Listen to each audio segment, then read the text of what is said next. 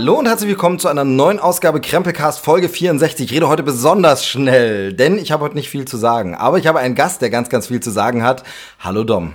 Hallo, ich freue mich wieder hier zu sein und äh, habe auch schon einen arbeitsreichen Tag oh, hinter mir. da sind wir ja schon im Personality. Es war ein ganz schön schneller Einstieg, oder hast du ja, nicht mit gerechnet? War jetzt so ein bisschen, ja, genau, ich habe gedacht, heute mal bam, bam, bam, bam, bam, hauen wir Völlig erschlagen jetzt. Ja, wir sind aber auch äh, wirklich erschlagen, denn du hast genau. es gerade schon gesagt, wir haben einen äh, wirklich arbeitsreichen Tag. Wir haben heute Freunden beim Umzug geholfen mhm. und äh, das ist immer geil. Ja, das macht Spaß. Das ja. ist immer super. Kisten ja. tragen, Schränke tragen. Mhm. Wobei ja ganz oft, muss man ja sagen, das Tragen an sich nicht das Ding ist, mhm. sondern dieses, du hast ein enges Treppenhaus, ja. du hast Möbel, die nicht kaputt gehen sollen mhm. dürfen, Wände, die nicht kaputt gehen sollen dürfen, weil man da noch ranstößt und so. Und wenn gut gepackt ist und so geht's, ja. Wir waren auch richtig viele Helfer. Also genau, es war echt es ging, gut, es ging, ging wirklich flott ging durch. Flott, ja. Wetter hat gepasst und alles mhm. war schon gut. Aber es ist halt immer so ein ja, Stress ja. und man ist immer fertig. Man immer so schöne Sachen wie äh, äh, endlich mal wieder das Gefühl von Spinnenweben auf dem Arm und so. genau, das stimmt. Ja, Oder wir, so wir schmantige, haben, schmantige, klebrige Zeug, was man genau. nicht genau weiß, was das ist auf der Hand. So Jetzt tust aber unsere Freunde ganz schön schlecht an. wir müssen dazu sagen, Dom und ich waren unter anderem heute zuständig für den Keller. Das heißt, wir haben den Keller ausgeräumt, da einen Schrank und Tisch und Zeug rausgeräumt und äh, da, da kommt man dann eben auch mit Spinnenweben. In, weil wir jetzt ein bisschen wenn man sagen würde, wir haben übrigens das Wohnzimmer ausgeräumt, Spinnen und klebriges Das Zeug. war so eine Messi-Wohnung. Genau, genau. Grüße übrigens an unsere Freunde, die umgezogen sind. Ich hoffe, es gefällt euch in eurem neuen Heim, in eurem neuen Haus. Ja. Äh, sehr, sehr schön ist es. Wir haben dann einfach äh, aus zwei Tischen einen Schrank zusammengebaut, das passt schon, glaube ich. Was mich übrigens mehrere Leute gleich gefragt haben, als ich gesagt habe, ich bin am Wochenende bei Umzugshilfe und so, oder was dann immer der Standardspruch war, oh, ich hoffe, es gibt Pizza und so, weil das ist irgendwie so ein Standardessen. Es gibt Stimmt. Pizza. Und was gab's? Pizza. Genau, wir haben die abgeholt, äh, sehr schön. Wir hatten nur die verantwortungsvollen Aufgaben. Ja. Ja, oder wollte man dann so loswerden? Ich weiß es nicht. Nee, aber es gab Pizza natürlich ja. reichlich und waren schon und, also und ich muss auch sagen, also so elf warme Pizzas auf dem Schoß äh, zu haben, äh, ist fast schon etwas Erotisches. Ich saß daneben, danke dafür. Äh, du sagst Pizzas oder Pizzen? Ich weiß, beides Pizzi. ist richtig? Nee, beides ist richtig. Nein, Pizzas und Pizzen, aber was sagst Pizzen du? Sagen. Ich genau, jetzt hast du Pizzas, genau. Nee, nee, beides ist richtig, hatte ich irgendwann mal nachgeschaut. Man kann, darf, darf in der deutschen Sprache beides sagen. Ähm, ich sag, glaube ich, Pizzen nämlich auch und so. Ich glaube tatsächlich ganz blöd, aber weil das die Turtles immer sagen. Die haben gesagt immer Pizzen und so hat ja, man sich halt angewöhnt als äh, Kind, das mhm. irgendwie ja, da stimmt. zum ersten Mal mit Pizza überhaupt äh, so wirklich zu tun hatte. Es gab zu Ostzeiten stimmt. nicht wirklich Pizza, oder? Man muss ja dazu sagen, wir sind beide Ossis. Genau, stimmt. das wissen ja die Hörer, die Stammhörer kennen das ja. Genau. Aber vielleicht gibt es ja auch neue Hörer. oh, ja hallo, liebe also, neue Hörer. Herzlich willkommen zu Krempelcast. Ich bin ganz schön schnell reingeschaut. jetzt ab, wenn wir sagen, dass wir Ossis sind. Oh, genau. oh nee. ähm, ja, hier habe ich mich überhaupt vorgestellt. Ich habe mich gar nicht vorgestellt für die neuen Hörer. Hier ist übrigens der Steve. Schön, oder? Ja. Und Dom war schon oft dabei, kennt er die alte ja. Nase. Wir müssen uns gar nicht mehr vorstellen. Aber genau, Pizza, ich weiß gar nicht mehr, wie wir das war. Zu DDR-Zeiten gab es keine Pizza, oder? Nee, nee, ich kann mich nur erinnern, dass, aber das war, glaube ich, dann auch schon nach der Wende, dass dann äh, Pizza auch selber gemacht wurde, einfach. Ja, äh, genau. So das mit viel. dem Teig auch ja, selber gemacht und so, wo dann viel auch experimentiert wurde, weil man irgendwie äh, eher dann, war dann eher so wie Brot. Ja. Also wie normales Brotteig und so. Und man ich finde ja. So Pizza ist so ein super vielseitiges Gericht und damit meine ich jetzt gar nicht das, was man auf die Pizza draufpackt, ja. sondern es gibt verschiedene Arten von Pizzen und ich finde alle davon geil. Mhm. Und zwar, ich finde eine richtig gute Tiefkühlpizza super. Ja. Und, und, damit meine ich jetzt gar nicht mal diese ganz neuen, übrigens unbezahlte Werbung, äh, Gustavo Gusto, die ist ja so super ist, die ja wirklich fast wie eine richtige Pizza ist, mhm. ähm, die du nur drei Minuten, weil die ist irgendwie so vorgebacken und die tust du nur drei Minuten in den Ofen oder vier oder so, ähm, bei Superhitze aber und die, die wird dann fast wie eine richtige. Ich meine tatsächlich auch so diese klassische Dr. Oetker Tiefkühlpizza oder Restaurante, wie sie heißen. Ähm, Finde ich aber trotzdem ist ein geiles Gericht, macht Spaß. TK Das hat jetzt geklingelt, gleich, gleich mehrere Marken genannt. Ja, genau. Ich weiß gar nicht, ist Restaurante von Dr. Oetker oder ist das eine andere Marke? Ich, ich glaube, das ist von Dr. Oetker. Ja, genau. Aber da, dabei fällt mir ein, äh, das ist immer so witzig, wenn man amerikanische Podcasts hört, die ja dann immer tatsächlich in den ersten 10, 20 Minuten einfach äh, äh so Werbe Spots genau, in die Werbung einfach switchen. Ja, einfach, genau. Und so. Einfach was Persönliches erzählen und dann plötzlich von einem Satz genau. in den nächsten äh, eine Werbung Das ist ja gerade der Grund, dieses Native Advertising, warum äh, Podcasts in den USA auch so ein bisschen so einen ja. Boom haben, weil du da wieder einen neuen Markt für Werbung hast, ja. wo du das Ganze so ein bisschen den Leuten ähm, auch auf so eine also du bist halt emotional mit dem, mit dem, mit dem Moderator verbunden, weil ja, es dein Podcast ist, den hörst du immer, der erzählt persönliche Geschichten ja. und der gibt dir Werbehinweise. Der sagt ja. zwar, das ist our Partner und so und bla, da weißt du, das ist ein Sponsorhinweis, aber er erzählt es halt so persönlich. Ich glaube, das wird wieder eine sehr abschweifige Folge. Nein. Aber wir haben uns jetzt auch lange nicht gesehen, nicht, oder? Also na gut, nee, stimmt gar nicht. Wir hatten uns die Woche schon gesehen, aber davor hatten wir uns, glaube ich, lange nicht gesehen. Aber das kann sein, ja. Egal. Tiefkühlpizza, geil. Ja. Selbstgemachte Pizza, egal ob man Teig mhm. selber macht oder ob man so einen Fertigteig nimmt, ist ja vollkommen egal, aber selber belegen und machen und so. Und das ist eigentlich ein Film-Podcast eher. Genau. Wobei, nein, es ist ein Popkultur-Podcast. Also okay. es geht ja wirklich auch um anderes. Wir haben auch schon über Bücher geredet, wir haben schon über Spiele geredet und, und heute werden wir auch so ein bisschen, äh, jetzt in Pizza. Essenskultur ist auch Kultur, aber du hast recht, das ist eigentlich Popkultur. Pizza ist aber Pop, ganz ehrlich, Pizza ist Popkultur, oder? Ist es in gewisser Weise also, schon, ja. Es ist ja, es gibt Pizza-Emojis, es gibt schon immer so äh, ja. Designs, wo jetzt auf Shirts irgendwie ein Pizzastück drauf ist. Also ich finde, Pizza gibt es als Graffiti an der Wand und so. Also ich finde, Pizza ist wirklich der, in, also wenn es eine Speise gibt, die Popkultur ist, Außer ja. jetzt vielleicht die Campbell Soup von, äh, also das ja. ist wirklich Popkultur. Ja. nee, aber ähm, ich glaube, Pizza ist Popkultur, kann man sagen. Also ich meine, wie gesagt, die, die Turtles spielen drauf an und so. Aber selbst macht Pizza geil, auch toll mit Kind, weil mhm. es super ist, äh, gemeinsam belegen und fertig machen und so ein Stücken und dann eben auch so gucken, was macht jeder auf sein mhm. Teil drauf. Mhm. Sehr, sehr geil. Und dann eben so eine richtig schöne Restaurant, Steinbackofen-Pizza, mhm. mega gut. Also ich finde einfach Pizza in jeder Form immer gut. Aber es ist tatsächlich fast schon drei verschiedene. Genau, ja, ja genau. Sie sind total Gerichte unterschiedlich und ich möchte aber alle drei Gerichte nicht missen. Ja. Ich habe mal ja. Bock auf so eine Pizza, mhm. mal auf so eine und so, finde ich total äh, super, so. genau. So, wir haben uns schon gesehen diese Woche, denn wir waren zusammen im Kino. Richtig. Wir waren bei äh, Once Upon a Time, Punkt, Punkt, Punkt, in Hollywood, ja. äh, dem Quentin Tarantino. Da habe ich ja schon einen kleinen Krempelcast dazu gemacht, ein bisschen meine Meinung gesagt, einfach mal die Folge zuvor anhören.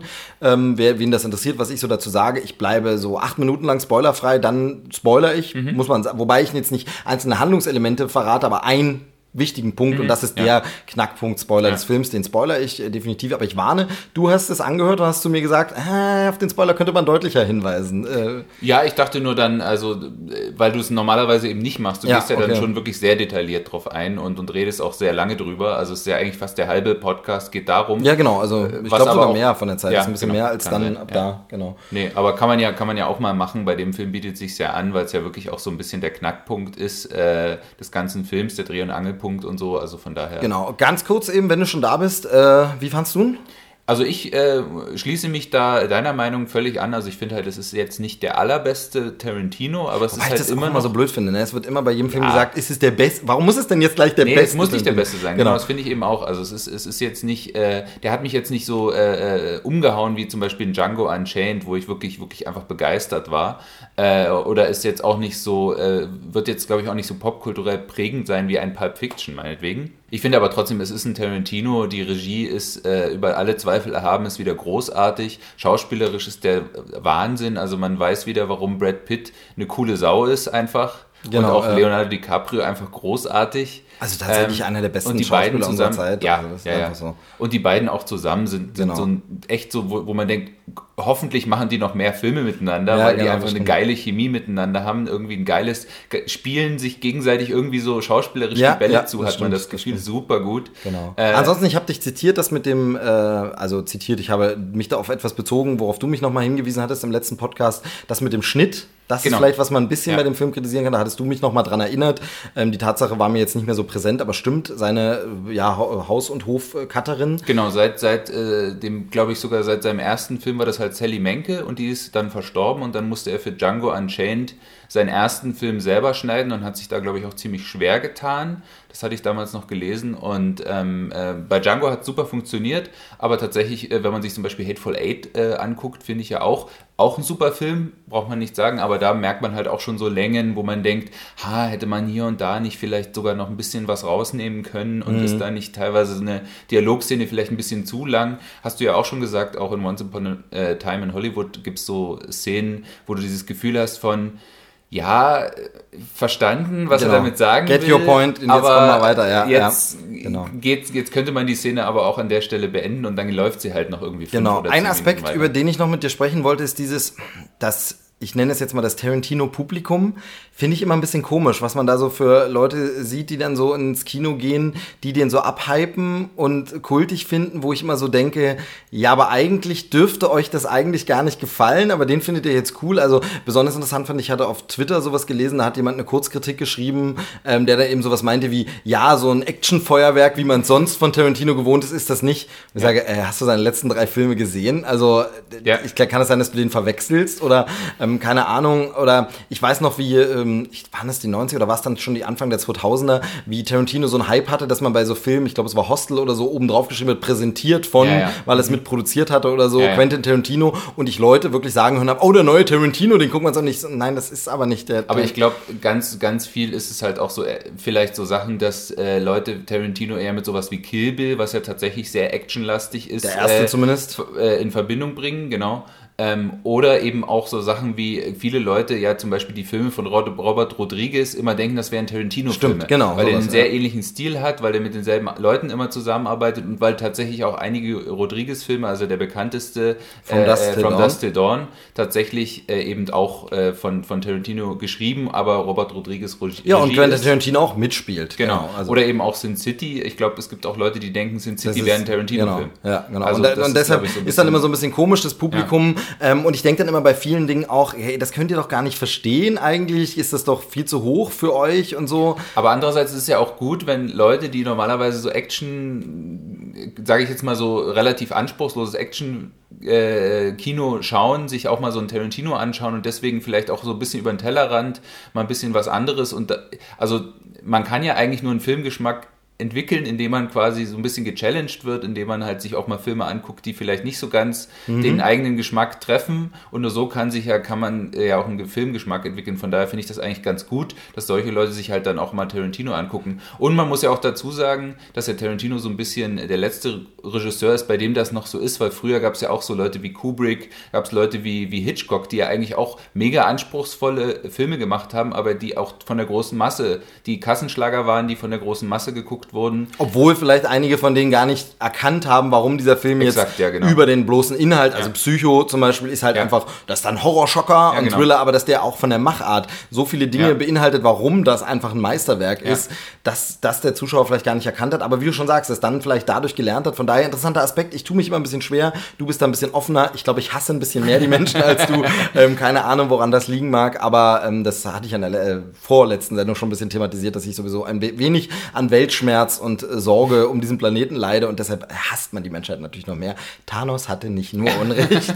nee, genau. Aber Tarantino haben wir zusammen gesehen, mhm. die hat auch ganz gut gefallen und es ist auf ja. jeden Fall ein Film, glaube ich, auch den man mehrfach sehen kann. Auf jeden ähm, Fall, ich glaube, ja. da hat man auch nochmal Freude, den mhm. nochmal anzugucken und, äh, und vor allem, wozu er halt einlädt, ist sich äh, darüber hinaus ein bisschen mit dem Ganzen zu beschäftigen und ein bisschen die Geschichte nochmal ja. sich rauszusuchen. Ich habe äh, unglaublich Lust bekommen, nochmal ein Buch zu lesen, das ich äh, zu Studienzeiten damals gelesen habe für mein äh, Magisterstudium. Ich habe mich beim äh, Amerikanistikstudium in der Abschlussprüfung auf New Hollywood so ein bisschen konzentriert und fokussiert. Und da habe ich das Buch gelesen Easy Riders Raging Bulls von Peter Wiskind. Äh, das ist so ein Sachbuch, aber ein bisschen romanesk ähm, geschrieben. Da geht es um das New Hollywood und das wird da vorgestellt. Ich bin mir gerade nicht sicher, ob es eine aktuelle deutsche Auflage davon gibt, aber man findet es vielleicht noch in einem Antiquariat oder eben in der englischen Fassung. Es gibt auch ein Hörbuch dazu und da wird wirklich so dieses ganze New Hollywood und dieses Ende der 60er Jahre, als Filme rauskamen wie Bonnie und Clyde zum Beispiel ja. ähm, äh, oder eben andere Werke wie Easy Rider und so, die werden, so sagt ja der Name schon,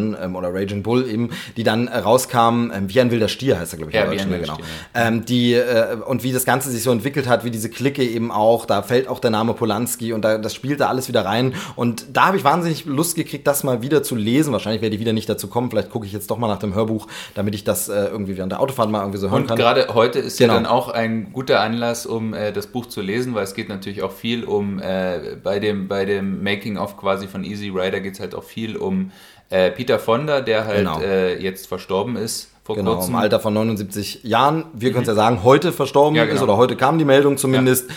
Wenn der Podcast rauskommt, ist es schon ein, zwei Tage her. Ja. Aber genau, das wollte ich, diesen Brücke wollte ich jetzt eben ja. auch gerade schlagen. Also wer sich dafür mal interessiert und wer vielleicht auch durch den Tarantino-Film ein bisschen angefixt wird dazu, da kann ich dieses Buch nur empfehlen. Easy und gerade die Hintergrundgeschichte von genau. Easy Rider ist einfach irre, äh, genau. äh, was da alles passiert ist, während sie diesen Film gemacht haben. Genau. Und äh, es sind wirklich fantastische Filme. Wirklich, wirklich Wir haben uns äh, schon drüber unterhalten, dass Easy Rider sicherlich auch vielleicht nicht perfekt gealtert ist, äh, auch Längen hat, vielleicht auch für heute nicht mehr so funktioniert, aber man sieht schon, was er gemacht gemacht hat, was er anders gemacht hat, ja. wie er Hollywood wirklich weiterentwickelt hat zu diesem New Hollywood äh, und da ganz äh, wegweisend mit war. Eben und vor allen Dingen, ich glaube, ist es nicht auch der erste Film-Soundtrack mit quasi aktueller Popmusik der ähm, Zeit? Müsste ich jetzt überlegen, wann die Reifeprüfung war zum Beispiel. Ach, der stimmt, hatte ja, ja Simon und Garfunkel, ähm, ja. da bin ich mir jetzt von der Reihenfolge gerade nicht mhm. so ganz sicher. Ähm, das sind so die Daten, die ich jetzt auch nicht immer auf Abruf habe, aber das äh, könnte tatsächlich sein, dass es da, aber einer der, ja, einer okay. der einer Sachen, der, der diese, der diese begründet haben. So ein genau. bisschen, genau. Also In wenn man ja jetzt mal, Tarantino steht. Genau, wenn man jetzt mal wegnimmt, natürlich sowas wie Doris Day, die ihre Songs hat oder ja, gut, das ist ja nochmal. Aber das ist ja was anderes. Ich weiß, was du meinst. Der quasi von Bands, die nicht im Film auftreten, einfach Musik verwendet genau. hat, eben so und äh, diesen Woodstock-Soundtrack. Und eben diese und Musik. Glaube ich, keinen klassischen Hollywood-Soundtrack dazu kein Score, noch hat. Ich. Kein ich glaube nicht, nee, ich glaub sondern wirklich nicht, nur genau. diese Musik. Ja. Genau. Und ähm, da auch kann man nochmal empfehlen an der Stelle, aber da kommt auch jeder selber drauf, der den Film gesehen hat. Äh, Soundtrack von Once Upon a Time in Hollywood auch toll. Ja, ganz, wirklich ganz, super. Wir haben ihn heute ein bisschen als äh, äh, Möbelpack und Trage ja. Umzugsmusik gehört und schon geil. Also sind ja. wirklich äh, tolle Tracks drauf, ein paar Ohrwürmer.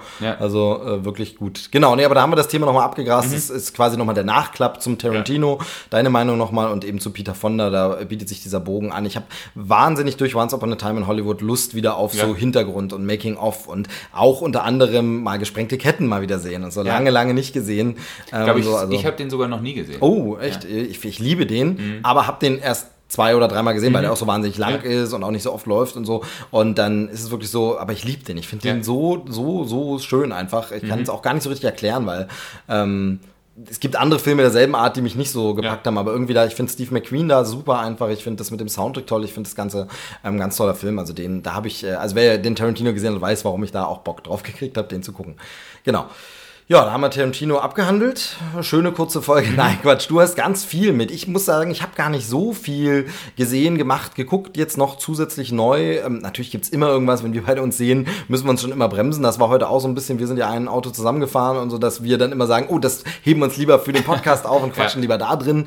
Ähm, sehr, sehr schön müssen jetzt die Hörer entscheiden, ob das Fluch und Segen für sie ist oder ob sie sagen, hätten sie mal lieber privat drüber gequatscht. Das interessiert mich hier überhaupt nicht. Aber wir haben ein paar Themen. Ich gucke mal auf unseren Spickzettel. Wir haben uns ja. vorher ein bisschen überlegt, worüber könnten wir denn jetzt reden? Was wären denn ein paar Sachen, die du beisteuern könntest? Weil du hast wirklich vieles anzubieten, aber eine Sache haben wir noch gemeinsam gesehen, nämlich du bist ja gestern schon angereist, damit ja. wir dann zusammen heute bei Zeiten gleich raus konnten zum Umzug. Mhm. Und dann haben wir gestern einen Film gesehen, den wir beide noch nicht gesehen hatten, nämlich Dumbo. Mhm. Noch nicht gesehen heißt, kann sich jetzt jeder schon denken, die Neuverfilmung. Denn ja. natürlich den alten Trickfilm kannten wir, mhm. auch wenn es da teilweise lange her ist. Also, dass ich ihn komplett in aller Gänze gesehen habe, den Trickfilm, den Disney-Trickfilm, das ist wirklich schon lange ja. her, aber so Ausschnitte kennt man immer ja. wieder mal und so. Und jetzt äh, gab es ja das Remake, Real Made, sagen manche auch. Ich glaube, der Name setzt sich nicht so wirklich durch, aber Gott, ich habe ihn ein paar Mal schon äh, gehört. Okay. Ähm, Dumbo von Tim Burton. Mhm. Colin Farrell spielt mit Farrell, Michael, Eva Keaton, Green, Michael Keaton, Danny DeVito, genau. Äh, und wie immer total fies, Kinderdarsteller, deren Namen ich nicht nachgeguckt habe. Ja. Das ist leider immer so, ähm, merkt man sich irgendwie dann nicht gleich. Mhm. Aber ähm, Tim Burton hat ihn verfilmt. Ähm, inhaltlich ist es tatsächlich ein Remake, bei dem ich sagen muss, und deshalb, wir wollen gar nicht so detailliert drauf eingehen, mhm. wir machen bloß eine quasi Kurzreview, aber wo ich sagen muss, hier ergibt es vollkommen Sinn, das neu zu verfilmen, weil Tim Burton wirklich eine neue, bisschen andere Geschichte erzählt. Und Denn, der Originalfilm, den einfach nochmal zu verfilmen, es gibt halt auch nicht viel her. Der geht 70 genau. Minuten, der Film. Äh, das wäre genau, und wir, eine Serienfolge. Also. Genau, und wir, ja, aber es gibt ja Filme, da wird das gemacht, wobei der König der Löwen, der Trickfilm, ein bisschen länger geht als nur mhm. 70 Minuten, aber trotzdem einfach nur ein Trickfilm ist und da ja. wurde jetzt nochmal gestreckt und verfilmt. Aber wir haben eben hier keine 1 zu 1 Verfilmung des alten Dumbo-Trickfilms. Im Dumbo-Trickfilm reden ja die Tiere und es ist ja. in einer tierischen Welt Zirkustiere, die miteinander sprechen. Mhm. Ähm, wobei ich gar nicht weiß, ob Dumbo redet, weil er ein Baby ist. Ich glaube, er redet nicht, nee. aber alle anderen Tiere reden, die alle Maus zum Beispiel und so die, und die, die Mutter. Auch die Elefanten und so, genau. Und, so. Mhm. und äh, hier wurde das eben geändert. Es wurde jetzt gesagt, es spielt jetzt an einem Zirkus und wir sehen das Ganze aus dem Blickwinkel der Menschen, mhm. die dort in diesem Zirkus leben und die eben in diesem Zirkus wird der Elefant mit den viel zu großen Ohren geboren, der dann mit diesen Ohren fliegen kann und ja. dann den Namen Dumbo erhält. Also wir haben die Geschichte wirklich ein bisschen verändert. Es gibt auch mit Ausnahme eines Songs, der aber klug eingebaut ist, nicht wirklich Songs. Mhm. Also es werden nicht die Songs gesungen, wie man es aus Die Themen werden ab und zu mal angespielt. Die Themen werden angespielt, direkt am Anfang selber, schon. Ja. Ähm, und genau, und das Ganze ist eben ein Zirkus. Fantasy-Film, wenn man so will, ja. Familienfilm. Äh, ja, wie fandst du ihn denn? Also ich muss sagen, ich fand ihn gar nicht so schlecht. Also der ist gar nicht so schlecht heißt, du hast erwartet, dass er schlecht sein würde. Ja, genau. Also der wurde ja ziemlich auch verrissen, war jetzt auch nicht so erfolgreich. Also zumindest für diese Disney-Realverfilmungen. Ja, kein Vergleich glaub, mit König der Löwen. Er hat sein Geld reingespielt, es war jetzt kein Komplett-Flop und keine Katastrophe, aber ähm, ich sag jetzt mal so, sie denken bestimmt nicht drüber nach, einen Dumbo 2 zu machen. Genau, bei Aladdin überlegt man das jetzt tatsächlich. Ja, bei König der Löwen vielleicht ja, auch. Weiß ich nicht, ja, nicht. genau. Nee, aber auf jeden Fall, ähm, äh, also ich, ich, ich war positiv überrascht. Also ich fand auch regiemäßig, hatte der ein paar echt sehr schöne Ideen, äh, gleich am Anfang äh, sehr schön. Hat auch schön die Elemente aus dem Trickfilm eingebaut, also so als Hommage, verschiedene Szenen, bestimmte Szenen, die halt äh, quasi auch im Trickfilm sind, dann so ein bisschen anders gemacht, aber so, dass man sie auch wiedererkannt hat. Was ich halt so ein bisschen fand, war so, die, die menschlichen Figuren sind alle relativ blass geblieben. Also auch die, die Kinderdarsteller, die jetzt auch nicht irgendwie so, also es sind, glaube ich, keine neuen Entdeckungen. Wie du hast gesagt, sie nerven dich. Gestern hast du okay. gesagt, sie nerven dich. Steh doch dazu. ja, ich fand sie tatsächlich, ich fand das tatsächlich ein bisschen anstrengend. Wobei im Laufe des Films gewöhnt man sich ein bisschen dran, aber am Anfang fand ich, das war so dieses typische, ich weiß gar nicht, wie man das auf Deutsch sagt, so diese neunmal klugen Kinder. Ja, ja. So, das fand ich ein bisschen anstrengend und ähm, diese ganze Story äh, drumherum, da wird halt so ein bisschen was aufgebaut, aber das wird auch nie zu, richtig zu Ende erzählt. Also zum Beispiel diese ganze Geschichte mit Colin Farrell ist da äh, eigentlich so ein Dressurreiter gewesen, der aber in den Krieg geschickt wurde. Das spielt 1919 in den Ersten Weltkrieg. Er kommt da zurück und hat halt einen Arm verloren. Genau, und ist kein Spoiler, weil direkt das, damit das eröffnet der genau, Film. Das, das kommt Colin Farrell ja, ins Bild genau. und so in etwa. Also es gibt genau. eine kleine Montage, aber dann. Ja. Genau. Und, und ähm, genau, er kommt halt zurück, hat einen Arm verloren und in der Zwischenzeit ist auch noch seine Frau gestorben. Und das ist dann natürlich eine schwierige Situation mit ihm, weil er nicht so richtig weiß, wie er mit den Kindern umgehen kann. Das wird am Anfang so aufgemacht als eine Story, aber das wird relativ schnell irgendwie fallen gelassen, weil man sich eben schon auf diese Dumbo-Geschichte äh, konzentriert. Und das fand ich zum Beispiel auch so ein bisschen schade, da hätte man ein bisschen mehr draus machen können. Und das hat der Film in vielen, ja, in vielen Aspekten. Also, Eva Greens äh, Storyline, ja. die wird so angerissen und ja. angedeutet, warum ist sie denn bei dem, bei dem sie ist genau. und so, diese Entwicklung. Genau, also dann äh, grätsche ich mal ganz kurz rein ähm, und sag mal meine Meinung. Äh, mir geht's ähnlich. Ich habe äh, also ich habe nicht erwartet, dass er schlecht ist, deshalb kann ich jetzt schwer sagen, dass ich positiv überrascht bin, aber ich habe nicht viel erwartet, weil und zwar weniger wegen der Realverfilmung, weil bei der Realverfilmung ist es tatsächlich so, dass ich hier im Trailer ja schon gesehen habe, okay, die Tiere reden nicht, okay, wir haben sehr viel mehr Menschen im Film, die eine Rolle spielen, richtig prominent eine Rolle spielen und wir haben ähm, Tim Burton als Regisseur, der ja bei Alice im Wunderland auch schon sowas gemacht hat, mhm. es anders zu verfilmen. Deshalb habe ich gar nicht so eine 1 zu 1 Verfilmung erwartet und gar nicht gedacht, okay, es wird enttäuschend. Mein Problem, die letzten Tim Burton-Filme haben mich alle nicht ja. überzeugt. Ich fand die alle nicht besonders gut. Ich fand die Insel der besonderen Kinder, heißt ja. er, glaube ich, auf Deutsch, ähm, den fand ich nicht schlecht aber hatte null das gute alte Gefühl von Tim Burton Filmen. In einigen Szenen so Momente, aber, ja klar, aber da hätte es auch ja. ein Regisseur sein können, der von Tim Burton ja, ja. beeinflusst wurde. Genau. Und so, also man hatte irgendwie das Gefühl, so ein bisschen, ich sag mal diesen blöden Spruch, äh, Tim Burton hat sein Mojo ein bisschen verloren und irgendwie läuft es nicht mehr so und ja. war, irgendwie war der Zauber weg, wenn ich, mhm. also zum Beispiel von Tim Burton, äh, Sleepy Hollow ist ein Film, den wir ja. wirklich eigentlich jährlich schauen ja, in der Halloween-Zeit und er ist immer wieder toll und der funktioniert. Klar, das ist auch sein vielleicht bester Film und sein stärkster Handschriftfilm, keine Oder Ahnung. Oder zum Beispiel auch ein Film, äh, bei dem er, glaube ich, für jetzt Dumbo viele Anleihen hat. Big Fish ist auch ein großartiger genau, Film. auch ein schöner Film, genau. Der so mal nicht so gothic düster ist, sondern auch eher so märchenhaft genau, äh, genau. Und, und, und, und bunt. Genau. Äh, was eben jetzt dieser Dumbo auch ist vom, vom Feeling her, vom das Look stimmt, her. Das stimmt. Spielt halt auch äh, streckenweise in einem Zirkus, witzigerweise auch mit Danny DeVito als genau, Zirkusdirektor. Genau. Also Jedenfalls deshalb hatte ich nicht so hohe Erwartungen ja. wegen Tim Burton, weniger wegen Dumbo, wegen Tim Burton nicht so hohe Erwartungen und deshalb wurde ich auch positiv überrascht und habe gesagt, Mensch, der war gar nicht schlecht. Ich fand bestimmte Momente toll. Die ganze Eröffnungskollage mit dem Zirkus fand ich richtig stark. Ich gedacht, Mensch, was ist denn da los? Der Schnitt und die Musik und alles, wow, ja. ich komme richtig ja. toll rein mhm. in den mhm. Film. Ganz und so, mir hat dieser Look gefallen. Dieser Look ist so ein artifizieller Kunstlook, bisschen übertriebene Farben. Mhm. Es sieht alles ein bisschen nach Bühne und Kulisse aus und Streckenweise so. aber auch ein bisschen sehr CGI-lastig. Fand ich jetzt gar in nicht so schlimm. Szenen. fand ich jetzt gar nicht so schlimm. Aber ich fand, dieses Artifizielle passte wahnsinnig gut zu diesem Zirkus ja. und Disney-Trickfilms-Verfilmung. Ja. Ich hatte manchmal das Gefühl, ich befinde mich in so einem Pop-Up-Buch.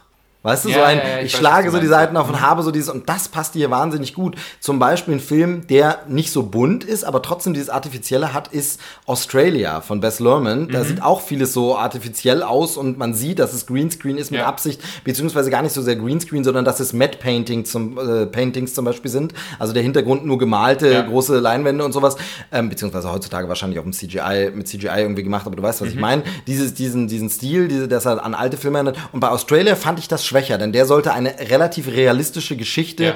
ähm, der Kultur, Historie von Australien mhm. erzählen. Und da fand ich es blöder. Aber hier ist es eine Fantasie-Zirkuswelt, in der ein Elefant fliegen kann. Und da passte für mich dieses Artifizielle sehr, sehr gut rein. Und deshalb hat mir der Look sehr gut gefallen. Aber ich stimme dir zu, es bleiben viele Charaktere blass. Und ich glaube, dass das daran liegt, dass es so wahnsinnig viele Charaktere sind. Ja. Und jeder hat irgendwie eine Story und sein Packline zu tragen, aber von niemandem bekomme ich eine richtig lange Geschichte. Also allein schon auch äh, Danny DeVitos Zirkusdirektor, genau, da wird halt auch eine Vorgeschichte angedeutet, äh, die nie erzählt wird. Genau. Genau, und also, so ähnlich ist es mit Michael Keaton. Ja, so ähnlich ist es eben genau. mit der Figur von Eva Green, haben ja. wir schon gesagt. Auch mit den Kindern. Da wird ja. gar nicht so viel zu der die Beziehung zum Vater vorher oder zur Mutter so sehr ausgeleuchtet. Da bleibt viel im Vagen und Angedeuteten. Wir haben den Alan Arkin in einem Kurzauftritt, wo man Stimmt, so ein bisschen sagt, ja Mensch, aber da fällt auch nicht. Also man hat immer das Gefühl, hier will er zu viele Figuren ja. uns zeigen und keine davon so richtig. Ja, ja. Äh, und gleichzeitig aber eben auch Dumbo dann hat dadurch natürlich weniger Screentime, weil er sich in seinem Film genau. die Screentime mit den ganzen Menschen teilen muss und so. Und das ist ein bisschen schwach, da bleibt der Film dann ein bisschen so auf der Strecke und wirkt auch ein bisschen lang, was mhm. auch an dem äh, Shiften der Szenerie ja, liegt. Plötzlich macht er ja aus dieser kleinen Zirkuswelt was ganz anderes. Ja, genau. Er macht dann nämlich äh, tatsächlich, und das fand ich auch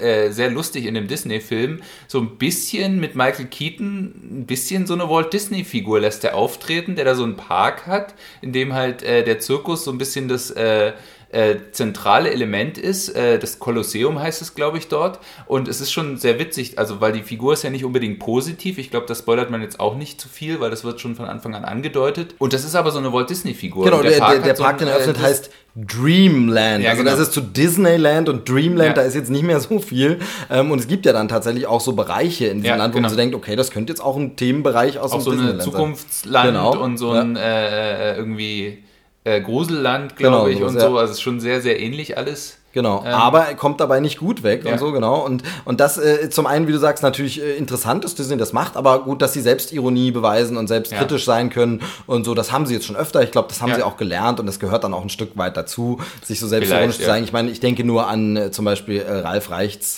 2, äh, hier Cars und Netz, äh, ja. die Disney-Prinzessin und so, das ist ja alles mhm. sehr, sehr ironisch.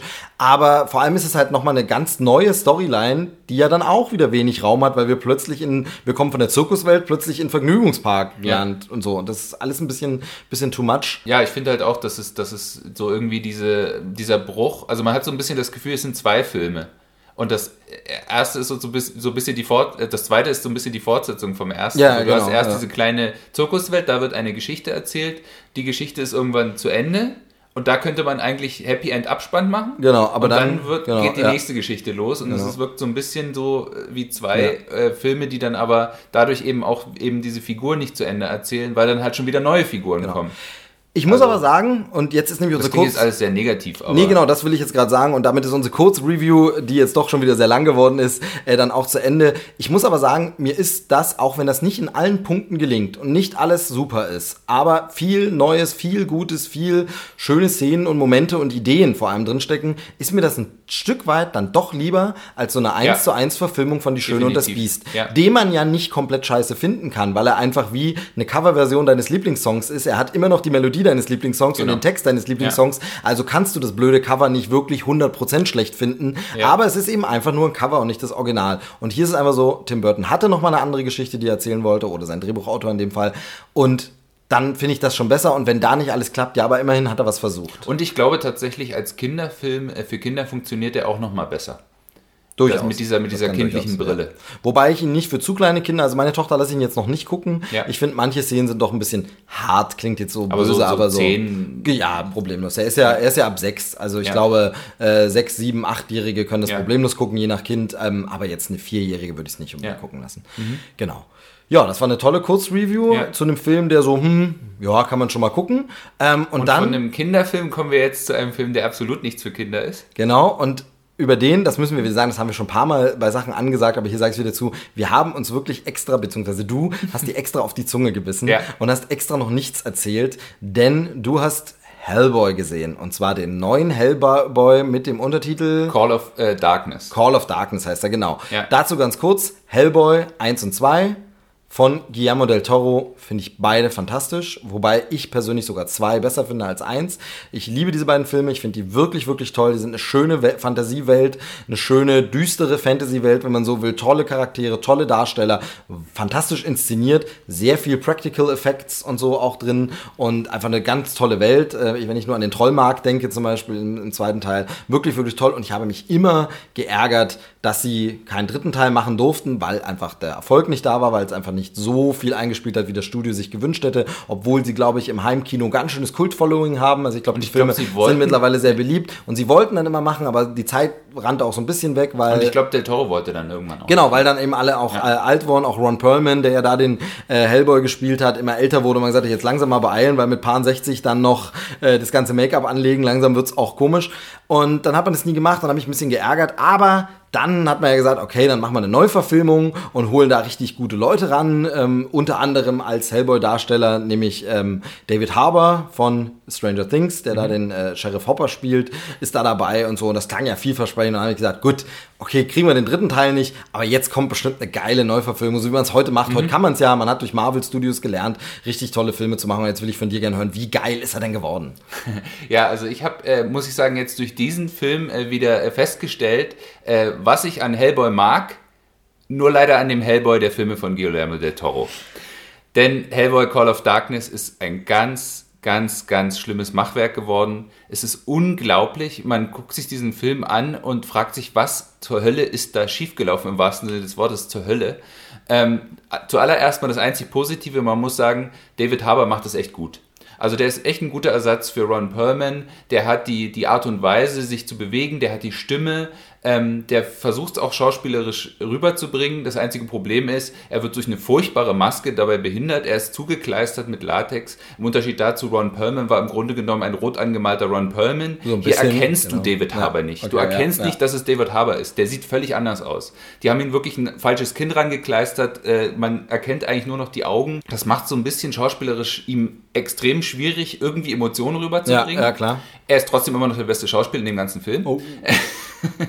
ähm, und was halt an dem Film ganz, ganz, ganz, ganz, also wirklich ganz schlimm ist, ist, der versucht auf Krampf super, super erwachsen zu sein. Mhm. Um sich natürlich auch so ein bisschen von den Guillermo del Toro-Filmen, die ja alle ab 12 gewesen sind und nicht ja, wirklich waren, blutig. Ich glaube, der erste war sogar 16, weil, glaube ich, wegen der Nazi-Thematik. Ich glaube, ja, das war, kann okay, sein. Aber genau, ich weiß schon, was du meinst, aber genau, kein R-rated. Genau, also er war, war glaube ich, PG mindestens in, in USA, USA, wahrscheinlich, genau. genau. Ja und ähm, wollten sich natürlich davon distanzieren und haben gesagt, wir machen das alles als erwachsen, wir machen das alles düster, wir machen das alles brutal. Ähm, ist auch, ist auch R-rated der Film, ähm, haben sich wahrscheinlich auch so ein bisschen inspirieren lassen von dem Erfolg von sowas wie Deadpool äh, oder eben auch Logan vielleicht. Das Problem daran ist, es ist so ein bisschen so wie äh, irgendwie so ein, so ein äh, 16-Jähriger, der, äh, um zu schockieren, irgendwie äh, sein ganzes Gesicht zupierst weil er zeigen will, boah, ich bin ja so krass anti. Ja, okay. Und da ist es bei dem Film wirklich so, es gibt keine Szene, in der nicht irgendwelche Köpfe gespalten werden, Eingeweide rausgerissen werden, Augäpfel durch die Gegend fliegen, äh, Gliedmaßen durch die Gegend fliegen. Der Film ist ein Splatterfilm. Das ist wirklich, der, der ist so wie Evil Dead. Der Wer hat, hat ungefähr, Regie geführt? Was äh, das ist Neil Marshall, der hat vorher ah. äh, so Filme gemacht wie The Descent, den ich tatsächlich ziemlich genau. gut und finde. Und Dog Soldiers, Dog Soldiers, den du mir mal empfohlen hast, wo du gesagt hast, hey, kleine Perle, der ist gar nicht so schlecht. Ich glaube, dann hattest du mir den ja. empfohlen. Ich fand ihn leider gar nicht gut, genau. Das ich war find, so ein Werwolf-Ding. Ja, ich finde so als Low-Budget-Horrorfilm ja, ist der mir hat er nicht so gefallen, genau. Also, ja. Ähm, genau, und der hat eben jetzt auch, äh, deswegen hatte ich eigentlich auch noch Hoffnung für den Film. Er hat tatsächlich auch ähm, bei Game of Thrones jetzt, äh, bei zwei Staffeln, das Staffelfinale gemacht also als Game of Thrones noch gut war, aber das ist nochmal ein anderes Thema. Ähm, also ich glaube bei Staffel 2 und Staffel 4 hat er das Finale gemacht und wirklich super inszeniert, wirklich düster, die Schlachten inszeniert und zwar aber so düster, dass man trotzdem noch was sieht, nicht so wie in Staffel 8. Beruhige. Ihr müsst wissen, Dom ist wirklich schwer traumatisiert. Die Stammhörer wissen ja, dass ich Game of Thrones nicht wirklich gucke, sondern nur übers Internet verfolgt habe, deshalb alles weiß, aber ja. nichts gesehen habe weiter, außer drei Folgen. Ähm, und äh, Dom war großer, großer Fan War, mit genau, Betonung auf Betonung war. auf war. Und ansonsten müssen wir das fast jetzt aufmachen. Ich will nur, ich, bitte bleib ruhig. Ja. Alles gut, alles gut, es vergeht. Du darfst dich nachher an meiner Schulter ausweinen. ähm, äh, dann kommen bei mir wieder die Lost-Erinnerungen hoch und dann sind wir auch am Ende. Gut. Genau, zurück zu Hellboy. Ähm, das Ding ist, die Story ist eigentlich gar nicht so schlecht. Also wenn man sich anguckt, wie sie wahrscheinlich auch, auf dem sorry, Papier... Ganz kurz, aber, aber das ist wirklich dieses, wenn man schon so über Filme sagt, ja. die Story ist eigentlich gar nicht so schlecht. Das ist auch ein super... Sollte man aufs Plakat drucken, ne? Ja. Oder Hellboy, die Story ist gar nicht mal so schlecht. also. Ja, so ein bisschen ist das auch so. Also die hat tatsächlich interessante Ansätze und es werden, glaube ich, auch zwei ähm, Stories aus den Comics auch tatsächlich mehr oder weniger verfilmt weswegen die Geschichte eigentlich ganz interessant ist. Es geht um so eine, so eine unsterbliche Hexe, äh, die, die irgendwie, äh, weil sie nicht sterben kann, irgendwie zerstückelt wurde und ihre, äh, ihre Körperteile wurden versteckt und jetzt werden die, wird versucht, die wieder zusammenzubringen. Hellboy will das verhindern, weil sonst die Apokalypse losbricht. Mhm, mhm. das Übliche. Ähm, genau, und da ist aber zum Beispiel auch so dieses Problem, dass man das Gefühl hat, dadurch, dass sie auch zwei verschiedene Stories zusammengeschnitten ja. haben, springt der Film in einer unfassbaren Geschwindigkeit von Ort zu Ort teilweise auch völlig sinnloserweise. Du hast zum Beispiel eine Szene, die geht irgendwie fünf Minuten an einem Handlungsort, der nie wieder eine Rolle spielt. Und du fragst dich, warum gab es da jetzt überhaupt eine Szene? Warum hätten sie das nicht irgendwie sagen können, ja, wir kommen jetzt direkt da und dahin. Wir waren jetzt gerade da, wir kommen jetzt gerade da okay, und dahin. Ja. Also ganz viele Szenen, wo du dich fragst, was sollte jetzt diese Szene, was soll mir die sagen? Und eben auch die Nebenfiguren. Also du hast halt Mila, Mila Jovovich spielt die Hexe. Und ich sag mal so, wenn Mila Jovovich mitspielt, ist es leider nicht mehr wirklich so ein Qualitätsgarant. Mm, nein, alles klar. Also. Ja. Und äh, sie spielt das halt auch äh, tatsächlich ziemlich schlecht, muss man sagen. Also so ein bisschen overacted, man nimmt es nie so richtig ernst, sie wirkt nie bedrohlich. Ähm, es ist halt auch, die Motivation der Figur wird auch nie so richtig erklärt. Sie ist halt einfach, ich bin eine böse Hexe, weil ich bin böse es wird so ein bisschen so angedeutet, dieses von, ja, eigentlich will sie sich für die Monster einsetzen, weil die von den Menschen gejagt werden, aber das wird halt auch nicht zu Ende erzählt. Ähm, was ja auch in den anderen Hellboy-Filmen ja, immer mal wieder genau, eine Rolle spielt. Genau, dann hast du Ian McShane, übernimmt jetzt die Rolle von Professor äh, Bloom, der ja eigentlich so ein bisschen die Vaterfigur ist genau. für äh, äh, Hellboy. Muss ich ganz kurz fragen, ist die Origin nochmal drin? Also fangen sie nochmal an? Ich, darauf wollte ich okay, jetzt gleich genau. nochmal kommen. Ähm, genau, also erstmal Ian McShane als Professor Bloom. Ähm, vorher die Rolle hat John Hurt gespielt. Selber ähm, Typ. Komplett selber Typ. Hat er auch fantastisch gemacht ja. damals. Und dieses Mal ist es so ein bisschen, das ist ein generelles Problem des Films, auch so wieder so, jede Figur in diesem Film ist ein Arschloch. Und sogar die, eigentlich die Vaterfigur, der ist halt ein Arschloch. Ja, schön. Die beleidigen sich gegenseitig ständig, der ist, der ist total äh, unfreundlich, patzig, äh, äh, die sind ständig aufeinander sauer, die schreien sich ständig, die brüllen sich ständig an. Super. So richtig schön. Äh, also es gibt keine wirkliche Figur, ja, wo du keine sagst. Sympathiefigur. Genau, es gibt keine wirkliche Sympathiefigur. Und Hellboy ist ja so ein bisschen, so ein bisschen äh, knarzig und so ein bisschen äh, schnell reizbar und so. Das gibt es in den anderen Filmen halt genau, halt auch. Ja, Aber es gab dafür andere Figuren, wie zum Beispiel Ape Sapien, die das genaue Gegenteil genau, sind. Ja. Hier gibt es diese Figuren nicht. Alle Figuren sind wie Hellboy. Okay. Alle Figuren sind irgendwie Choleriker, sind immer schlecht drauf, äh, kacken sich gegenseitig an. Kommt Ape Sapien eigentlich vor wieder? Nein, nein, nicht okay, wirklich. Gut. Also genau. äh, Origin habe ich genau. gefragt, genau. Es gibt tatsächlich eine Szene und das ist sogar noch absurder. Es gibt eine Szene, in der nochmal die Origin von Hellboy erzählt wird, wo sie tatsächlich sogar fast eins zu eins diese ganzen Szenen von Del Toro nochmal nachstellen. Es sind aber nicht die Szenen aus genau. dem Originalfilm und da sieht man auch, dass dieser Look jetzt viel viel billiger ist als der im Original der Toro-Film, der ja jetzt auch schon über zehn Jahre alt ist. Ja, Man muss sagen, die CGI ja. hier sieht schlechter aus als in dem Original Hellboy. Weil sie da ganz viel Practical Effects eben auch gemacht haben. Aber genau das war nämlich mein, mein Punkt den ich nicht verstanden habe. Okay, ihr wart mit Del Toro nicht mehr so zufrieden. Ihr sagt aber, die Marke ist geil und funktioniert. Warum zur Hölle macht ihr nicht eine inoffizielle Fortsetzung, lasst den Origin-Schmarrn weg und sagt einfach, okay, das, weil äh, Teil 2 von Guillermo del Toro, und damit äh, spoilert man nicht zu viel, macht ja auch so Optionen auf für ja. eine potenzielle Fortsetzung. Warum knüpft man da nicht an und sagt, okay, die Geschichte erzählen wir jetzt, aber wir holen uns einen anderen Regisseur, anderes Kreativteam, wir waren damit nicht zufrieden, aber ein Kult von. Ich habe es nicht verstanden, warum man hier wirklich rebootet, wie es ja heute heißt, und noch schlimmer ja, wenn du schon sagst, wenn dann die Origin wieder so aussieht, als wäre sie aus dem anderen Film, weil man den ja doch ganz geil fand, eigentlich als Macher jetzt, meine ich.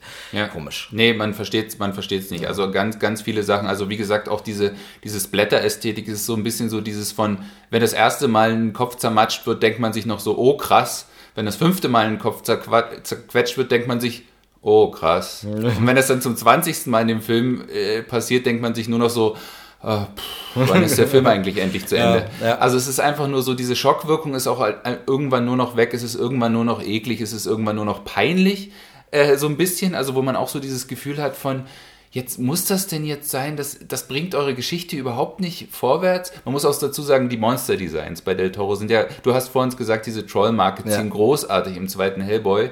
Ähm, die Monster-Designs hier sind einfach nur hässlich, die sind einfach nur beliebig, die sehen aus wie aus Computerspielen. Was ich dich noch nie gefragt habe, ich muss jetzt ganz krass ein, aber was mir gerade einfällt, hast du eigentlich mal Trollhunters geguckt? Trolljäger? Ja, habe ich tatsächlich, ähm, ja. ja. von Guillermo del Toro eben auch produziert. Mhm. Ähm, er hat auch die Bücher, die Buchvorlage geschrieben mit einem Co-Autor zusammen. Also ja. es ist ja eine Kinderbuchreihe oder Jugendbuchreihe, nicht Kinder. Ja. Jugendbuchreihe und ist eine Netflix-Serie. Mhm. Ja, mittlerweile gibt es ja im selben Universum, glaube ich, schon drei Serien. Mhm. Irgendwie mhm. drei von oben oder so heißt die andere. Und bei der nächsten weiß ich schon nicht mehr. Sorry, jetzt nur so halbwissen. Aber wollte ich dich immer mal fragen, hast du mal Trolljäger geguckt? Wie Hatte ich mal reingeguckt, ja. Äh, erste Staffel oder genau. so. Wie, nee, fand ich super, fand ich super. Also echt äh, so. Ist gut gemacht, ne? Das ist so ein bisschen, da kommen diese Vibes auch wieder rüber ja, genau. von Hellboy, weil ja. es da ja auch um diese Trollwelten geht und so. Genau. genau. Äh, also kann man an der Stelle auch mal kurz empfehlen. Ähm, Trollhunters oder Trolljäger auf äh, Netflix als Serie, genau. Sorry. Nee, aber genau. genau. also Hellboy, um darauf zurückzukommen, äh, kann man, also Call of Darkness kann man wirklich äh, überhaupt nicht empfehlen. Außer man ist wirklich so ein absoluter Splatter-Fan und findet das halt. Ja, oder halt cool halt riesen Hellboy-Fan und, so. und, sagt, ich muss es mir angucken. Also da gab's, ich weiß, dass es so ein paar Turtles-Fans gibt, die diese furchtbaren von Michael Bay produzierten Turtles-Filme gesagt haben, ja, aber ich bin nur mal, ich will, es gibt halt was und ich muss es mir angucken.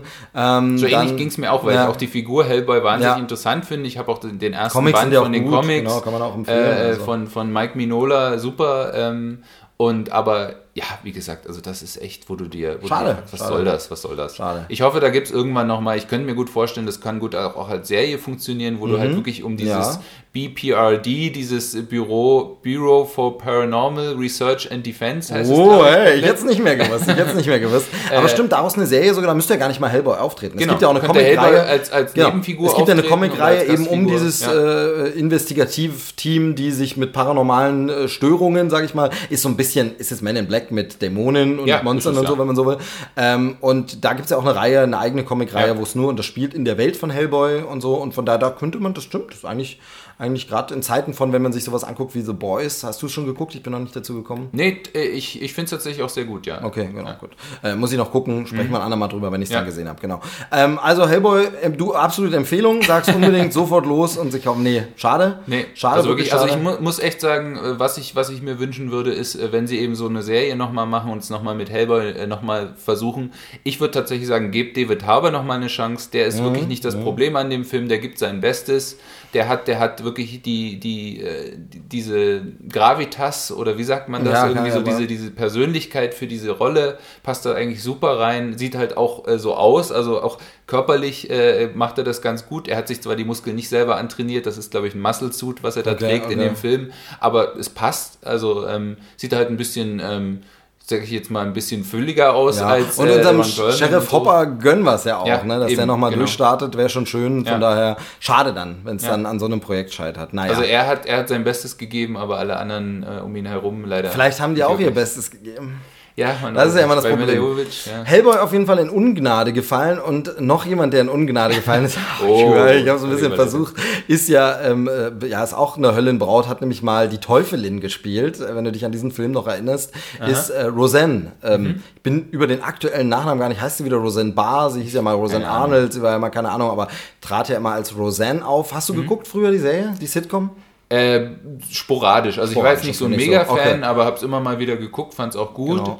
Ich war, ähm, war wirklich Riesenfan. Mhm. Ich äh, fand das richtig, richtig toll und das war ja wirklich, als diese Serie über mehrere Staffeln und so lief oder Jahre lief und ich die als äh, Kind und Jugendlicher geschaut habe, dann so eine dieser ersten Serien, die diesen Switch gemacht hatte auf Pro7, dass sie plötzlich, weil sie ran waren quasi an den Folgen, mhm. alle Staffeln liefen immer und dann kamen diese neuen Folgen und dann haben sie es tatsächlich irgendwann gemacht, ist jetzt nur so ein erinnertes Halbwissen, deshalb kann ich dir nicht mehr genau sagen, welcher Wochentag und welche Uhrzeit, aber die dann als erste Sitcom so für mich zumindest als erste, die ich da wahrgenommen habe, wöchentlich einmal die Woche mhm. kam, eine Folge, weil man hatte eben die Folgen aufgeholt und da war das so wie, so ähnlich wie man es dann von den Simpsons kannte. Jeden Tag abends 18 Uhr kamen alte Roseanne-Folgen und einmal in der Woche gab es einen Termin, da kam übrigens die neueste Folge aus den USA. Damals immer noch so, dass wir ein Jahr später dran waren mit der Staffel, aber du weißt, was ich meine. Mhm. Ähm, und da habe ich dann dem entgegengefiebert und fand die Serie richtig, richtig toll. Ähm, und jetzt gab es ja von ein paar Jahren, ist jetzt schon wieder her, zwei, drei Jahre, äh, zwei Jahre wahrscheinlich, ähm, mhm.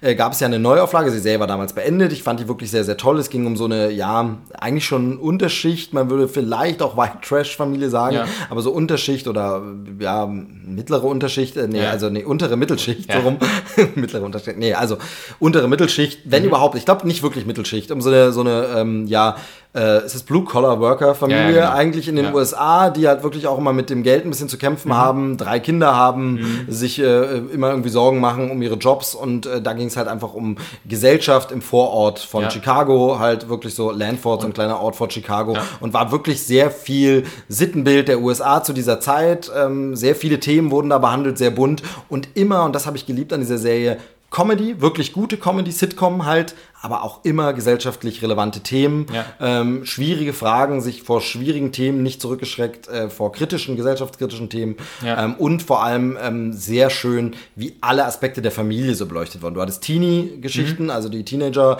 Kinder, die irgendwas erlebt haben, du hattest aber eben auch die Eltern, die sich durchgekämpft haben oder die Schwägerin, ähm, Jackie und so. Äh, super Serie. Und war auch der erste große Erfolg von Chuck Lorre, glaube ich, ne? Ja, ich glaube schon. Er war ja. damit, ich weiß gar nicht, er hat es, glaube ich, nicht mit erfunden oder hat es erfunden und dann später hat Roseanne mit mit produziert und so, aber genau, aber Chuck, ja. Chuck Lorre und dann wurde sie leider verkackt mit der letzten Staffel. Ja. In der letzten Staffel wussten sie nicht mehr richtig, was sie machen wollen und mhm. haben dann gesagt, okay, diese äh, Unterschichtenfamilie hat plötzlich im Lotto gewonnen und tralala. Das kam auch bei den Zuschauern gar nicht gut an. Ja. Das war der Schluss. Die, die Folgen sind auch wirklich eine Katastrophe. Bis dahin die Serie toll, aber diese letzte Staffel ganz, ganz schlimm. Und jetzt gab es eben, ich glaube, es waren zwei Jahre, da gab es eine Neuauflage in den USA. Roseanne wieder da, der ganze alte Cast wieder mhm. dabei, alle wieder mit ähm, schön dort. Es sind ja einige davon mittlerweile ganz äh, bekannt geworden und riesige Stars. Also zum einen John Goodman, der den Familienvater Dan Connor gespielt hat, ähm, ist ja ein riesen Hollywood-Star. Dann äh, Johnny Galecki, den man ja dann ähm, in Big Bang Theory als einen der Hauptdarsteller riesig gesehen hat und so. Aber auch der trat dann nochmal wieder mit auf und so. Ähm, natürlich nicht jetzt in allen Folgen, weil er eben woanders gebunden war, aber auf jeden Fall wieder mit dabei. Also alle Leute wieder zurück.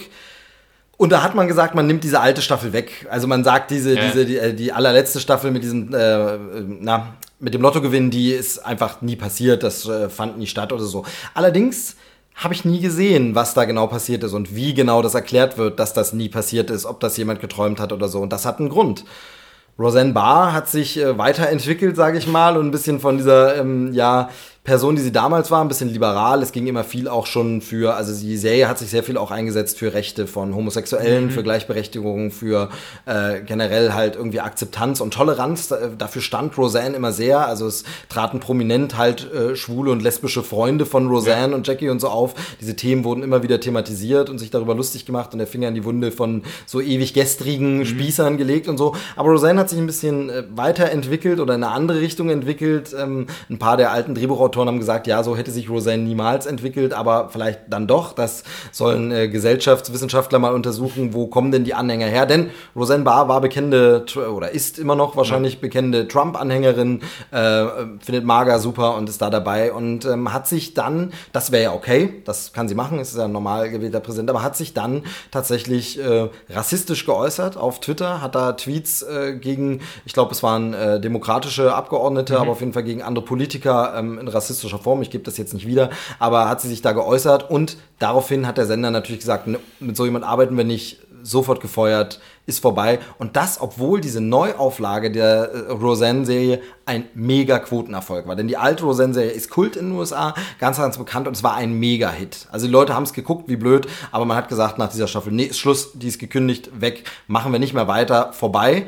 Und es führte so weit, dass andere Sender, Schrägstrich andere Länder gesagt haben, bei uns zeigen wir das gar nicht erst. Mhm. Das heißt, diese Staffel Roseanne, alle kommen wieder zurück und so, kam nie hierher. Ist ja. nirgends in Deutschland legal zu sehen. Es hat keinen Streamingdienst. Es hat niemand. Es äh, führt so weit, dass Sender gesagt haben, auch Wiederholung der alten Roseanne-Folgen zeigen wir nicht mehr. Äh, das bringen wir nicht mehr im Programm. Ich glaube, mhm. Disney, ABC hat da die Rechte oder wer auch immer. Aber auf jeden Fall läuft es hier zum Beispiel, lief es Roseanne sehr lange die Wiederholung im Disney Channel und so und hat gesagt, nee, das bringen wir alles nicht mehr. Nichts mehr mit Roseanne. Wir wollen nichts mehr damit zu tun haben Soweit, so gut. Jetzt gab es aber eine weitere Fortsetzung der Serie, denn man hat sich gesagt, okay, das war so super erfolgreich. Wir haben alle Stars, die wieder dabei sind.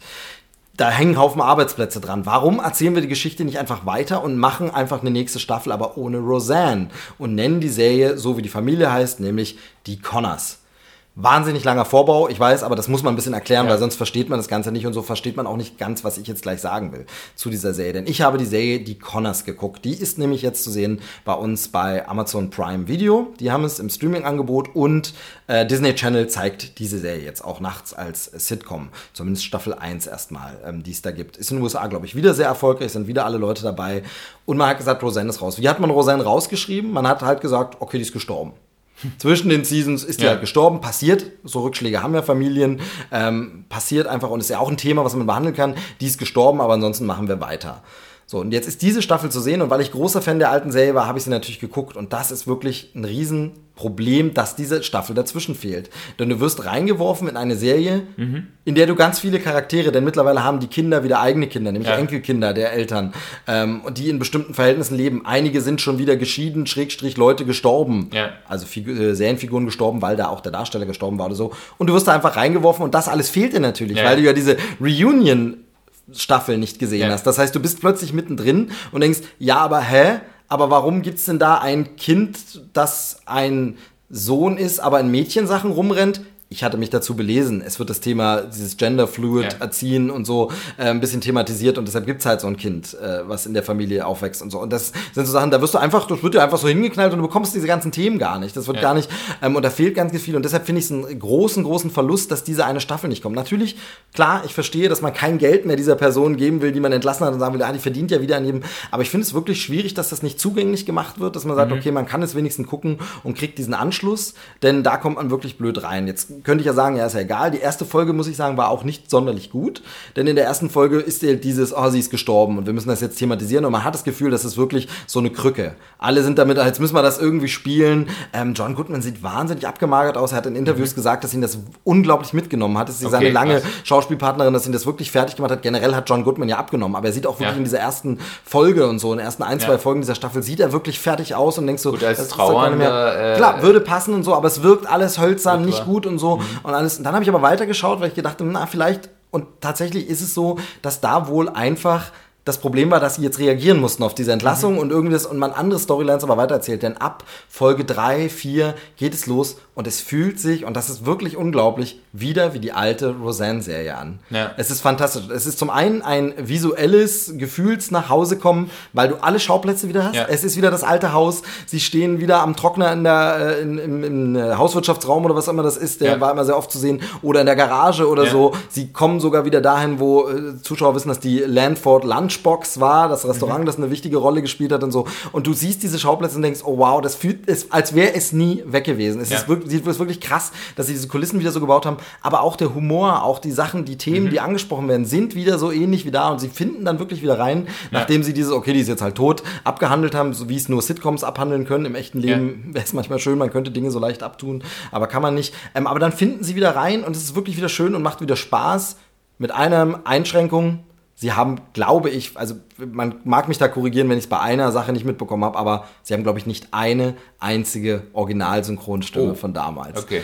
Das ist wirklich schade und jetzt kann man wieder kommen, ja, aber dann guckst du halt im O-Ton. Ja, ich habe Roseanne aber immer auf mhm. Deutsch gesehen, weil ich das als Kind und Jugendlicher und dann würde ich ganz gern diese alten Stimmen ja. von Dan wieder hören und so und alles. Es bin mir bei Darlene nicht so sicher, ob mhm. sie das hat, Sarah Gilbert. Das könnte aber auch sein, dass mir die Stimme nur bekannt ist, weil sie ja auch in Big Bang Theory ja. eine wiederkehrende Rolle hatte und ich glaube, das ist die Stimme, die sie da hat. Aber ich glaube, mhm. es ist nicht ihre alte Roseanne-Stimme, aber gut. Aber zum Beispiel halt eben John Connor, der die Stimme nicht hat oder Jackie ähm, halt die Schwester, dass die nicht die richtige Stimme hat. Das macht es ein bisschen schade, aber ansonsten finde ich es echt gar nicht schlecht. Es sind erstmal nur zehn Folgen oder so, mhm. erste Staffel, aber wer Roseanne mochte, sollte trotz dieser ganzen Widrigkeiten, die ich gerade erzählt habe, wirklich mal reingucken, weil das war wirklich ein schönes Nachhausekommen. Und ich fand es wirklich so wie, ah Mensch, die Connors sind wieder da. Mhm. Wie schön.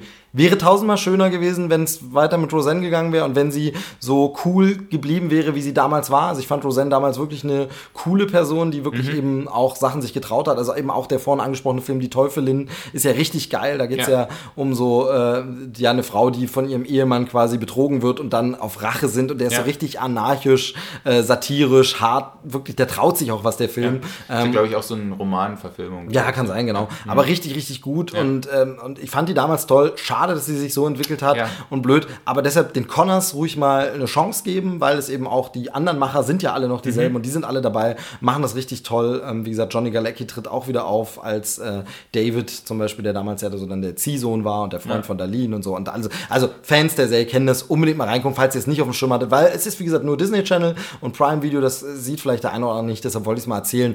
Ja. Sorry für den langen Aufbau, aber es ist ein bisschen kompliziert, die Materie. Ja. Deshalb. Ähm, und Außerdem habe ich ja gar nicht mehr so viel Zeug, das heißt, du wirst halt noch so viel Redeanteil haben. Ähm, und ich werde mir jetzt mal was zu trinken holen. Okay. Und in der Zwischenzeit kannst du ja was erzählen. Hast du mir nur ein Stichwort gegeben, hast gesagt, ah, da brauche ich nicht viel dazu äh, sagen, aber äh, Another Life. Kannst du ja genau. ganz kurz den Hörern mal erzählen? Ich höre es dann im Schnitt, beziehungsweise ich höre dich ja, ich gehe ja nicht so weit weg. Aber äh, fang schon mal an, ich hole mir mal schnell was zu trinken. Magst du auch noch was oder ähm, bist du versorgt? Nee, ich bin versorgt. Gut, ja. okay, super. Genau, also Another Life äh, ist eine neue Science-Fiction-Serie auf Netflix äh, mit Katie Sackhoff, die man auch kennt aus äh, Battlestar Galactica. Und ähm, ich muss jetzt aber ganz ehrlich sagen, ich habe tatsächlich nur eine Folge von dieser Serie gesehen. Aber ich glaube, ich kann mir auch nach dieser einen Folge ein Urteil erlauben, auch weil ich dann äh, im Internet noch gelesen habe, was andere so geschrieben haben. Und äh, das, man hört es jetzt schon so ein bisschen anklingen. Super, vermutlich. ja, genau. Fantastisch. Nee, ähm, tatsächlich, äh, also ich, ich sag's mal so, jetzt an dich, Steve, ja, äh, gerichtet ich bin wieder die Frage. Da, bin übrigens wieder da, falls ihr mich vermisst habt. Du erinnerst dich äh, äh an diesen wunderschönen Film Prometheus von Ridley oh. Scott und an die Tatsache, dass es da um ein äh, Team geht von Wissenschaftlern oh, auf nein. einer wichtigen Raummission. Oh, und alle diese Wissenschaftler sind Vollidioten. Sind Vollidioten. verhalten sich ja. nicht, sie sind Vollidioten. Genau. So, jetzt stell dir das als Netflix-Serie vor und du hast oh. Another Life. Es ist wieder genau dasselbe Problem. Du hast ein Team, das losgeschickt wird, um die Welt aha, zu retten. Aha. Und es wird am Anfang irgendwie gesagt, ja, das sind die Besten der Besten und das ist Warum die wichtigste die Mission. Also das ist folgendermaßen, es ist irgendwie so ein so ein außerirdisches Artefakt auf der Erde eingeschlagen, so eine riesige kristalline äh, äh, Struktur. Und diese werden äh, hingeschickt und sie stellen halt fest, die sendet irgendwohin ein Signal und die werden in einem Raumschiff äh, losgeschickt, um rauszufinden, sind das Aliens? Wollen die uns angreifen? Was ist das für ein Signal? Wollen die Kontakt aufnehmen? Und es geht halt wirklich, wo, wo man sagen kann, okay, das könnte jetzt möglicherweise äh, dazu führen, dass wir jetzt die Invasion stoppen können, bevor sie beginnt. Und Gut. es ist halt wirklich eine super, genau. super wichtige Mission. Ja, bekannte Prämisse. Ja, wurde genau. schon mehrfach mal gut, mal schlecht verfilmt. Gibt es mehrere Sachen. Genau, genau, okay. Und Katie Sackhoff spielt äh, die, den Captain von dieser Mission. Ähm, und ja, sie ist, also ich habe irgendwo gelesen, sie wäre die einzige, die nicht sich völlig idiotisch fällt, aber sie fällt sich eigentlich auch ziemlich idiotisch. Aber sie ist die einzige, die wenigstens noch halbwegs äh, weiß, was sie tut auf dieser Mission, weil aus irgendeinem Grund hat man sich entschlossen, auf dieser wichtigen Mission vor allen Dingen äh, nervige Mitzwanziger äh, äh irgendwie an Bord zu holen, die die ganze Zeit nur rumlästern übereinander, die ganze Zeit nur gegeneinander intrigieren, sich die ganze Zeit nur streiten und auch so über kindische Sachen, die keine Rolle spielen wo man sich echt so fragt, wer hat sich das ausgedacht? Was soll das? Es sieht auch super billig aus, das kommt ja, noch dazu, schön, wo man sich so denkt, also, wo man sich so denkt, Moment mal, Netflix hat doch eigentlich Kohle, warum, warum ist das so, sieht das alles so billig aus? Also es sieht wirklich aus wie so eine Sci-Fi. Ist es denn Netflix Original oder irgendwas kann sein, kann sein, dass es, haben, kann ja. sein, dass sie sich aufgekauft haben, dass es irgendwie eine, ja. kann sogar sein, dass es eine Sci-Fi-Serie ist. Ah, okay. Im, im, Im Original. Also Sci-Fi meint den Sender jetzt, den Sender ja nicht genau. genau also. Nee, also wirklich, äh, wirklich so eine Serie, wo ich, wo ich schon nach einer Folge sagen kann, gut. nee, gut. Ja, dann haken okay. wir es ab. Dann haken wir es ab. Da, das, da, mehr braucht man da eigentlich Ja, genau. Da bleibt nicht viel übrig. Ja. Da bleibt nicht viel übrig. Ah, okay. Ja, eine ganz andere. Jetzt, okay, jetzt es hat eine Weile gedauert. Äh, nee, genau. Ähm, ganz anders, ganz, ganz anders bei meiner neuen, man kann schon sagen, Lieblingsserie. Uh. Ich, äh, vor uns äh, hatten wir es ja schon so ein bisschen, äh, ich verarbeite ja gerade dieses eine Trauma, Trennung, eine, eine Trennung, Trennung ja. dieses Trauma von äh, Game of Thrones, wo ich ja tatsächlich jetzt die letzte Staffel eine absolute Katastrophe fand.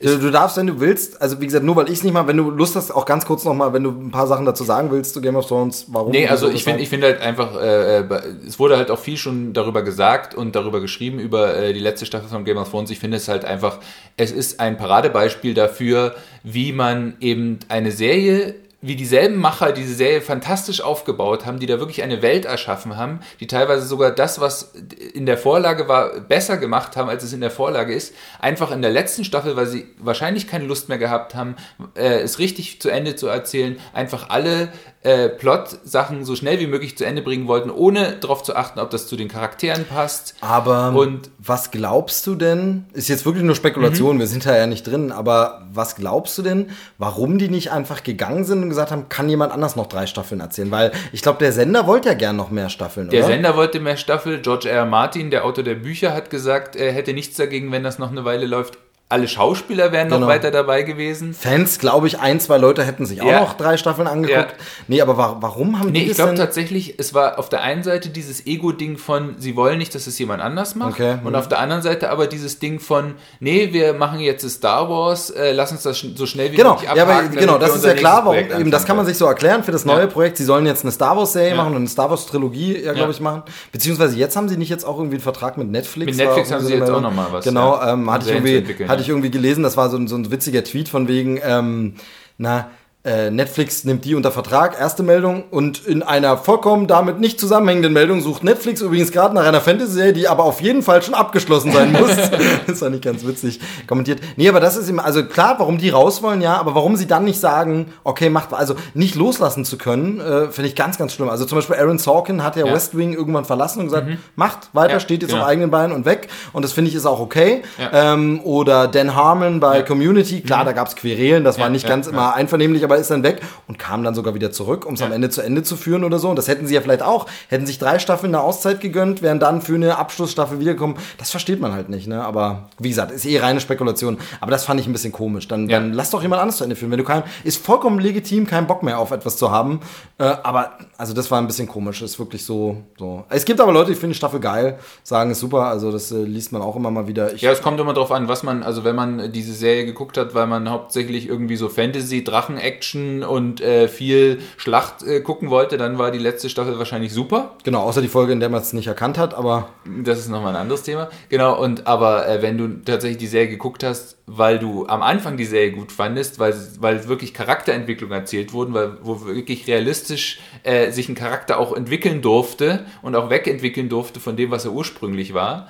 Ähm, und und äh, eben ohne, dass es irgendwie so als Twist plötzlich ja, ist er gut, plötzlich genau, ist er böse, ja, ja. sondern wirklich so dieses von, du hast das Gefühl, okay, jetzt in der ersten Staffel war er so, in der zweiten Staffel ist er so und deswegen wird er jetzt so, wo man wirklich dieses Gefühl hat, eine, eine, eine natürliche Entwicklung mit diesem Charakter mitzumachen. Wird alles in der letzten Staffel äh, ad absurdum geführt, aber das ist auch so ein Problem, dass halt plötzlich die Figur, die sich entwickelt hat, sich wieder zurückentwickelt. Einfach nur, weil sie ihn an einer bestimmten Stelle haben müssen, damit ihr Ende, so wie sie sich das vorgestellt haben, äh, funktioniert. Ähm, ja, also das ist halt einfach äh, von vorne bis hinten. Ganz kurz nur, weil ich weiß, dass du tief drin bist. Ähm, was denkst du denn von den Büchern? Wird das noch besser? Buchabschluss? Wird das, kommt also, das noch? Hat er überhaupt noch Bock? Macht das überhaupt noch? Oder? Also ich muss sagen, also das Ende wurde ihnen ja wohl so ein bisschen stichpunktartig vorgegeben durch den Autor der Bücher, der es quasi schon äh, so ein bisschen geplottet hat, wo er hin will daran haben sie sich, glaube ich, auch ein bisschen zu sklavisch gehalten, dass sie halt gesagt haben, wir müssen da jetzt unbedingt hin, egal, biegen und brechen. Auch wenn uns dazwischen noch, noch, drei Bücher fehlen, genau, genau. so in etwa. Hm. Ja, in etwa, genau. Also wir müssen das irgendwie da hinkommen, auch wenn das jetzt unlogisch ist und dann ist es halt plötzlich so, dass in der ersten Staffel brauchen sie irgendwie, um über diesen Kontinent zu kommen, eine ganze Staffel. Plötzlich springen sie innerhalb von einer Folge dreimal hin und her und ja, du fragst dich, ja. Äh, ist jetzt Zeit vergangen? Da erfahre ich das? Nee, ich erfahre es nicht. Es scheint jetzt plötzlich, am nächsten Tag sind sie plötzlich da. Es wird nicht erklärt, wie sie da hingekommen sind. Ja. Also ganz viele Sachen, die diese Serie realistisch und dadurch äh, irgendwie gut gemacht haben, fehlen jetzt einfach. Ja. Jetzt ist es halt wirklich wie so ein, wie so ein Actionfilm. Äh, und man muss auch sagen, die, die Production Value ist fantastisch. Also wirklich, äh, die Action ist großartig inszeniert. Also, wie gesagt, bis auf diese Folge, wo man nichts sieht, das ist eine. Vielleicht ist sie da auch großartig inszeniert. Ja, Nur, da, hat, da finde ich, da hat der Regisseur es ein bisschen verkackt. Ähm, ansonsten sind es eher die Autoren, aber eben dieses Problem, dass ähm, also als Action, reines Actionfeuerwerk ist die, ist die letzte Staffel auch immer noch super. Äh, auch die Ausstattung und so, die Schauspieler selber machen immer noch das Beste aus dem Material, was man halt machen kann. Ähm, nur halt die Autoren haben versagt. Ja, also es ist wirklich ein eindeutiges Versagen der Autoren, die einfach nur auf Biegen und Brechen äh, die Geschichte zu Ende erzählen wollten und das halt wirklich auf eine sehr stupide und, und sehr äh, äh auf Biegen und Brechen. Okay, eigentlich, eigentlich will ich gar nicht so lange auswalzen, aber mich interessiert es einfach. Aber es gab ja schon eine Staffel oder sogar zwei, die nicht auf dem Buch basiert haben, weil das Buch noch nicht genau. draußen ist. Und da war es aber noch nicht so schlimm, oder? Nee, aber es ist so ein bisschen so, wenn man jetzt sich die letzte Staffel anguckt, merkt man schon rückblickend mhm. in der sechsten und siebten Staffel, wie da schon sich die ersten Anzeichen dafür okay, ja. aufgetaucht sind. Da ja. gab es auch so Storylines, die total unlogisch waren, äh, die irgendwie auch abgebrochen wurden, bevor sie zu Ende erzählt wurden. Es war einfach so dieses von, oh, wir wissen jetzt nichts mit dieser Geschichte anzu. Ach, die werden wir jetzt alle umgebracht. Genau. Und da ist aber dieses Problem, es war halt nur eine Storyline ja, von, keine Ahnung, zehn ja, Storylines, die parallel erzählt wurden. Hier ist es aber so, jede Storyline wird zu Ende erzählt und jede endet aber irgendwie blöd. Genau, aber du hast meine Frage noch nicht gesagt. Glaubst du, die Bücher werden es besser machen? Also ich habe meine Zweifel, ich habe meine Zweifel, dass George R. Martin das je schafft, Zeit seines Lebens zu Ende zu schreiben. Er Oder er hat zwei schon, Bücher Oder schreiben. Oder er schon in der Schublade liegen? Nee, glaube ich nicht, glaube ich nicht. Und ähm, ich glaube aber, dass er jetzt vielleicht auch so ein bisschen jetzt den Druck nicht mehr hat, es noch schreiben zu müssen, und dadurch es vielleicht dann schreiben kann. Ja, oder aber den Druck jetzt hat, im positiven Sinne, dass er sagt, nee, ich will das ein schöneres Ende. Ich will den Leuten ein schöneres Ende geben. Kann auch sein. Weil es ja. nicht gefallen hat. Ne? Aber das sind halt natürlich nur Spekulationen, man ja. steckt genau, drin in Genau. Wir wollen auch gar nicht so lange so. über Game of Thrones reden. Also Ganz kurz nur, ähm, wenn jemand Staffel 1 bis 4 auf Blu-ray kaufen möchte, ähm, Dom hat sie gebraucht abzugeben, macht euch einen guten Preis, meldet euch einfach. So. Okay, ja. also Leftovers. Oh, nee, das haben wir noch gar nicht gesagt. Jetzt habe ich verflappert. Hoppla. Naja, äh, deine neue Lieblingsserie, wie du angeteasert hast, welche könnte das nur sein? genau, und zwar hatte ich mir jetzt äh, angeschaut ähm, The Leftovers. Das ist eine HBO-Serie, die ist auch schon abgeschlossen. Das war mir wichtig. Wie viele Staffeln? Drei Staffeln. Mhm. Drei Staffeln. Ähm, äh, und die ist geschrieben von Damon Lindelof. Hm, bekannt von Hit Lost. or Miss, Hit or Miss. Also hat eben Gutes von Lost mitgewirkt, ja. aber eben auch Lost. Genau, und ich habe aber eben, äh, das Interessante war halt, dass in vielen Diskussionen, wo es halt um Game of Thrones ging und um dieses generelle Phänomen von Serien, die es quasi nicht schaffen, zu einem guten Ende zu kommen. Obwohl sie alle Möglichkeiten hätten. Obwohl sie alle Möglichkeiten hätten, wird halt oft äh, äh, The Leftovers so als das Gegenbeispiel. Mhm. Wo man wirklich sagt, da hat man das Gefühl, da hat wirklich einer einen Plan sich gemacht für drei Staffeln, den, die Geschichte hat er erzählt und zum Schluss ist die zu Ende erzählt und hat das perfekte Ende und es ist wirklich... Genau, das hoffe ich ja so ein bisschen bei Dark auch, weil das ja auch als so dreiteiliger genau, Zyklus ja. gedacht ist. Genau. Ja. Und jetzt bei Leftovers aber ähm, ist, es, äh, ist es so, ich, ich, hatte mich einfach interessiert, ich wollte mal reinschauen, ich wollte ihm eine Chance geben. Ich fand ja Lost damals auch äh, äh gut, eben auch bis auf das Ende, wobei das Ende ist immer noch besser als das, was jetzt bei Game of Thrones passiert ist. Und jetzt bei Leftovers kurz zum Inhalt. Es geht halt darum, so ein bisschen, man könnte auch sagen, das hattest du auch schon gesagt, Steve, ist so ein bisschen so wie Endgame. Äh, nee, Infinity War. Infinity, Infinity War. War. Also nach Infinity War die Serie. Ja, genau. Ja. Weil es geht, es geht um ein ähnliches Phänomen. Es geht darum, dass äh, plötzlich aus unerfindlichen... Oh, jetzt spoilern wir Infinity War, das darf man ja nicht. Ja. Nein. Äh, aus unerfindlichen äh, Gründen äh, sind plötzlich, urplötzlich an einem Tag äh, im selben Moment auf der ganzen Welt 2% der äh, Weltbevölkerung verschwunden. Die waren plötzlich einfach weg. Unerklärlich. Mhm. Genau. Äh, zwei Jahre später äh, wird quasi die Geschichte erzählt, was machen die übrig gebliebenen, die genau. Leftovers quasi. Genau. Deswegen mhm. der Name. Ähm, und da geht es halt um diese ganzen gesellschaftlichen Veränderungen, die das halt nach so, eine, so ein Ereignis nach sich äh, gezogen hat. Genau, im Grunde alles, was Endgame nur so anreißen genau. kann, ähm, was er gut macht, finde ja. ich, und auch wirklich uns schöne, schöne Einblicke gibt. Aber in ganz vielen Dingen denkt man, ja, aber wie ist denn mit, ich würde ganz gern noch wissen, wie, und müsste nicht ähm, Spider-Man Far From Home liefert ein bisschen was ja. dazu nach. Ich bin gespannt, ob das MCU es damit jetzt beruhen lässt und sagt, ja, ja komm, wollen wir nicht mehr. Mhm. Das ist jetzt alles geregelt. Oder ob wir noch öfter so ein Echo kriegen, wo ja. man nochmal sieht. Aber genau diese ganzen spannenden Fragen, deshalb finde ich hier, ich habe Leftovers nicht gesehen, gleich äh, vorweg für die Hörer, aber äh, ich bin auch super interessiert, weil ich das Thema eben so, es ist ein geiles Thema und davon eben, ich bin der Meinung, für Disney Plus, sie hätten für die Ereignisse nach Infinity War eine Serie. Das könnte ja. man als, und wenn es eine Miniserie wäre, aber ja. zehn Folgen, wo mir einfach gezeigt wird, was genau passiert denn alles, wenn plötzlich alle möglichen Leute weg sind. Ja. Ne? Genau. Genau, und da ist es halt so jetzt, äh, natürlich sind nu, nur in Anführungsstrichen 2% der Weltbevölkerung, sind immer noch 100, über 100 Millionen Menschen, die verschwunden sind. Genau, aber bei Thanos waren es 50% Genau, genau, da war es sogar die halbe Weltbevölkerung. Und ähm, ähm, hier ist es halt so, natürlich, irgendwie die Regierungen der Welt sind nicht zusammengebrochen, das Leben ging eigentlich weiter, weil eben, äh, du hast halt immer mal wieder, es wird so angedeutet, dass irgendwelche Promis halt auch verschwunden mm, ja, sind ja. und so. Aber es ist halt interessant, was ist gesellschaftlich dann passiert. Was natürlich passiert ist, dadurch, dass es nicht erklärt werden kann, es gibt plötzlich so Sekten, die sich gegründet ja, haben, die versuchen irgendwie das aufzuarbeiten oder irgendwie zu sagen, ja, das ist halt äh, die Strafe Gottes, wir sind jetzt die Verfluchten, die anderen wurden halt in den Himmel äh, quasi, das ist so diese, diese, diese Entrückung, glaube ich, in der Bibel heißt es, dieses, diese, das, das irgendwie äh, äh zu Zeitpunkt der Apokalypse. Ich bin also, ich habe von der Bibel keine Ahnung. Ja, ich bin, ich, bin, ich bin auch nur so. Äh, äh, ich habe die Hälfte meines Bibelwissens ist aus Indiana Jones, aber ja, das habe ich glaube ich schon mal erzählt. Genau.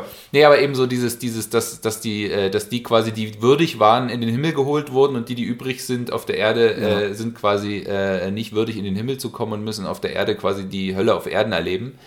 Ähm, aber da ist zum Beispiel auch dieses Gegenargument, es wurden halt auch irgendwie Vergewaltiger und Mörder ja, bei den 2% ja, mitgeholt. Genau. Also das kann nicht die Erklärung sein ja, genau. eigentlich. Genau. Genau. Es wurden halt auch schlechte Menschen, äh, das hat es auch erwischt es gibt eben auch Leute, die darauf aufmerksam machen, weil das wird natürlich dann so verklärt, es wird dann so getan wie, ja, wir haben alle unsere geliebten Mitmenschen verloren, wo es halt dann auch Figuren gibt in der Serie, die sagen, nee, Moment mal, das waren nicht alles geliebte Mitmenschen. Das war zum Beispiel auch mein Ehemann, der seine Frau geschlagen hat und die Frau ist jetzt froh, dass er weg ja, ist. Ja, genau. Aha, aha. Solche Sachen. Ja. Und eben auch so Geschichten von, ähm, also es geht nochmal äh, noch mal etwas konkreter, es geht eigentlich um eine Kleinstadt äh, und, äh, und zwar um den Sheriff in dieser Kleinstadt, äh, Rick Garvey, gespielt von Justin Thoreau. Spielt auch fantastisch. Äh, und seine Familie, die äh, und die verschiedenen Familienmitglieder, wie die halt damit umgehen mit diesem, mit diesem Ereignis von vor zwei Jahren. Ähm, und dann gibt es zum Beispiel auch noch Chris, äh, Christopher Eccleston, ähm, der spielt einen Priester in dem Ort, der dann eben auch damit umgehen muss mit diesem, mit diesem Ereignis. Und äh, was ich halt an der Serie echt fantastisch finde, es ist so ein bisschen, es hat so ein bisschen diesen, dieses Lost-Feeling, weil halt auch ganz oft, also du hast auch immer mal wieder so Rückblenden aha, zu der Zeit vor okay. dem Ereignis, du hast Rückblenden zu kurz nach dem Ereignis. Nee, hat das einen Namen? Blip, Snap, haben sie was da? Nee, ich glaube, glaub, sie nennen es immer nur, ähm, äh, die, die reden immer nur von den verschwundenen Leuten irgendwie äh, The Departed. Okay. Also, heißen halt immer die verschwundenen Leute und das Ereignis selber heißt, glaube ich, ich weiß es nicht. Okay. Es kann, es, kann genau. sein, dass es einen Namen hat, genau. mir fällt es jetzt gerade nicht ein. Genau. Und auf jeden Fall ähm, ähm, ist das halt auch so dieses schöne dass du halt, dass du halt am Anfang über die Figuren gar nichts weißt und dann erfährst du so langsam, wieso verhalten genau, das war ja bei Lost wirklich so. der coolste Kniff genau. daran eigentlich, ja. genau. Oder waren die vielleicht vor zwei Jahren ganz andere Menschen, mhm. bevor dieses Ereignis ja, passiert ja. ist und wurden durch dieses Ereignis völlig anders und so, das ist halt äh, echt super erzählt. Und natürlich gibt es eben auch so eine Mystery-Handlung. Ich will jetzt nicht zu viel verraten, aber das ist halt so ähm, Leute mit Visionen geben, die halt sagen, es, etwas wird passieren. Okay, okay. Äh, es steht ein Ereignis bevor, irgendwie, äh, äh wir okay. werden gerichtet werden. Genau. Ähm, das wäre 1998 oder 2000 3 oder so, so eine Serie gewesen, die auf Pro7 startet, ja. dann nicht so besonders gut läuft oder bei uns in Deutschland gut läuft, aber in den USA nicht und nie beendet wird. Da ja. weiß, erinnerst dich noch, der Mystery Montag, ja, was alles so nach Akte X kam und, und, wo genau, wo so Sachen mhm. losgingen und es gab nie ein Ende. Du hast gesagt, das ist abgeschlossen. Und jetzt frage ich eine Sache, wer das nicht hören will, muss dann kurz 30 äh, Sekunden vorspulen und nicht spoilen. Ich will nur wissen, gibt es eine Auflösung? Wird es erklärt? Ich habe es noch nicht zu Ende geschaut. Ah, du bist noch nicht. Ah. ich bin jetzt in der zweiten Staffel, okay. äh, in der Mitte ungefähr von der zweiten Staffel. Ähm, die halt auch nochmal äh, so ein bisschen die Geschichte dann auf, in andere Bahnen führt, was ich halt bei so einer Serie auch immer interessant Wie finde. Wie viele Folgen hat die Staffel? Also sind das Also es sind immer so zehn Folgen. Okay, also das ist halt so eine HBO-Serie. Genau, ja, stimmt. Da sind halt gesagt. halt auch die okay. HBO-Macher, also ja, auch so genau. Regisseure, die eben auch so andere HBO-Serien gemacht genau, haben. Genau, aber eben nicht, okay, hatte ich, stimmt, hast du ja gesagt. Hat dann eben auch deswegen diese Production Value, ja. äh, die halt HBO auch hat und sie können halt auch Geschichten, sage ich mal, ein bisschen mehr auserzählen oder anders erzählen, als es jetzt bei so einer äh, Cable-Serie äh, wie Lost gewesen ist, wo du halt schon genau. wirklich so dieses hast, jede Folge muss mit einem Cliffhanger enden und du musst immer so irgendwie so einen Hook haben für die Werbepause. Genau. muss so. man dazu sagen, kann man in Deutschland nur gekauft gucken. Genau. Es gibt es gerade nicht ja. in irgendeiner Flatrate, also nicht Netflix hat es nicht, Prime Video ja. hat es nicht. Äh, ich glaube, Sky hat es. Genau, aber dann musst du, ja genau. klar, dann über Sky Ticket oder Sky Boxen ja, oder da sieht ja keiner durch, wie das alles heißt. Aber genau, über sowas, aber das meine ich, es gibt Genau, ich hatte es mir jetzt auch tatsächlich auf englischer Blu-ray Blu-ray geholt, weil es keine deutsche Blu-ray gibt davon. Genau. Wo hast du dann bestellt? In UK oder? Genau, ich glaube von UK äh, genau. bestellt. Das ist ja, ich hoffe, dass es nach Brexit eben oder was auch immer da jetzt passiert, alles so, weil es ist wirklich so wunderbar einfach, jetzt ja. in USA mal beim englischen Amazon zu bestellen. Gibt selten Anlässe, warum ja. man das tun sollte. Selten kommen dort Filme eher raus als bei uns. Aber manchmal gibt es Sachen, die es bei uns nicht gibt und so und das funktioniert sehr, sehr gut.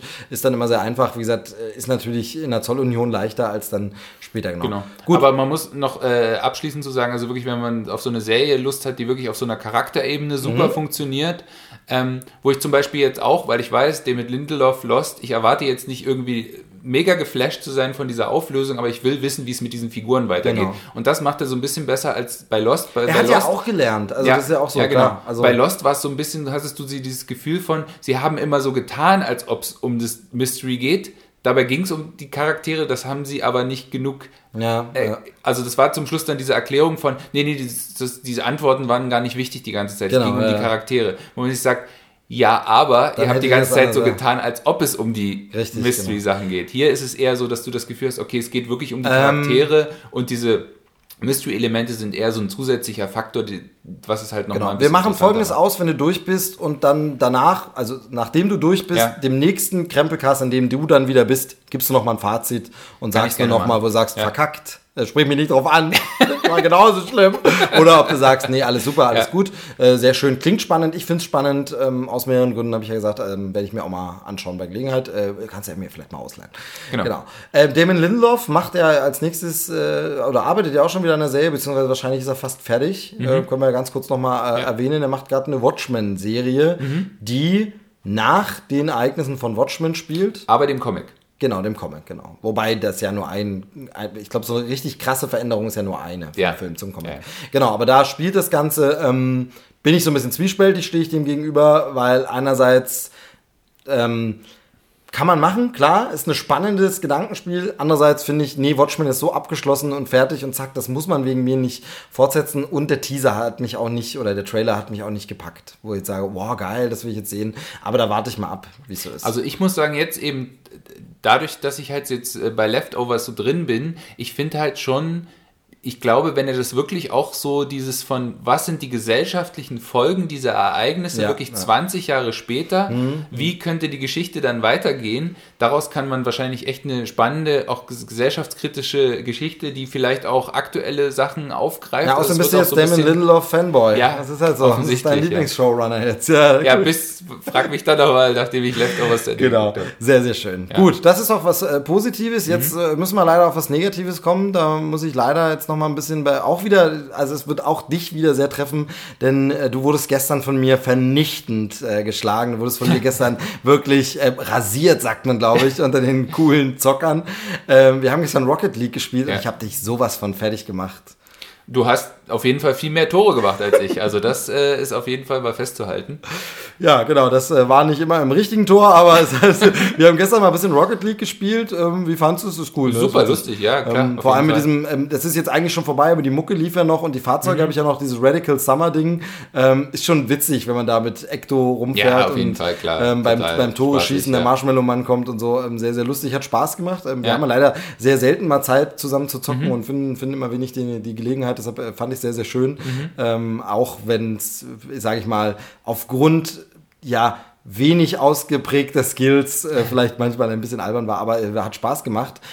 Aber ähm, das nutze ich nur als Überleitung. Ich wollte eigentlich nur darauf hinaus, du hast dir ja noch was anderes gekauft im Bereich äh, Zocken, nämlich ähm, wir haben Rocket League bei mir auf der Xbox One gespielt mhm. und äh, du hast ja aber eine äh, PlayStation äh, Pro, glaube ich so. PlayStation 4 Pro, ja. Genau, und hast dir da äh, jetzt vor einer Weile äh, das VR-Set, Virtual Reality Richtig, genau. Brille, mhm. ich glaube, es heißt einfach PlayStation VR. Genau, ich glaube, genau. PlayStation VR. Äh, genau, das, das hast du dir zugelegt und äh, kannst ja da mal ein bisschen erzählen. Ähm, ja, bereust es schon? Hat es sich gelohnt? Macht es Spaß? Ähm, du hast es jetzt wie lange?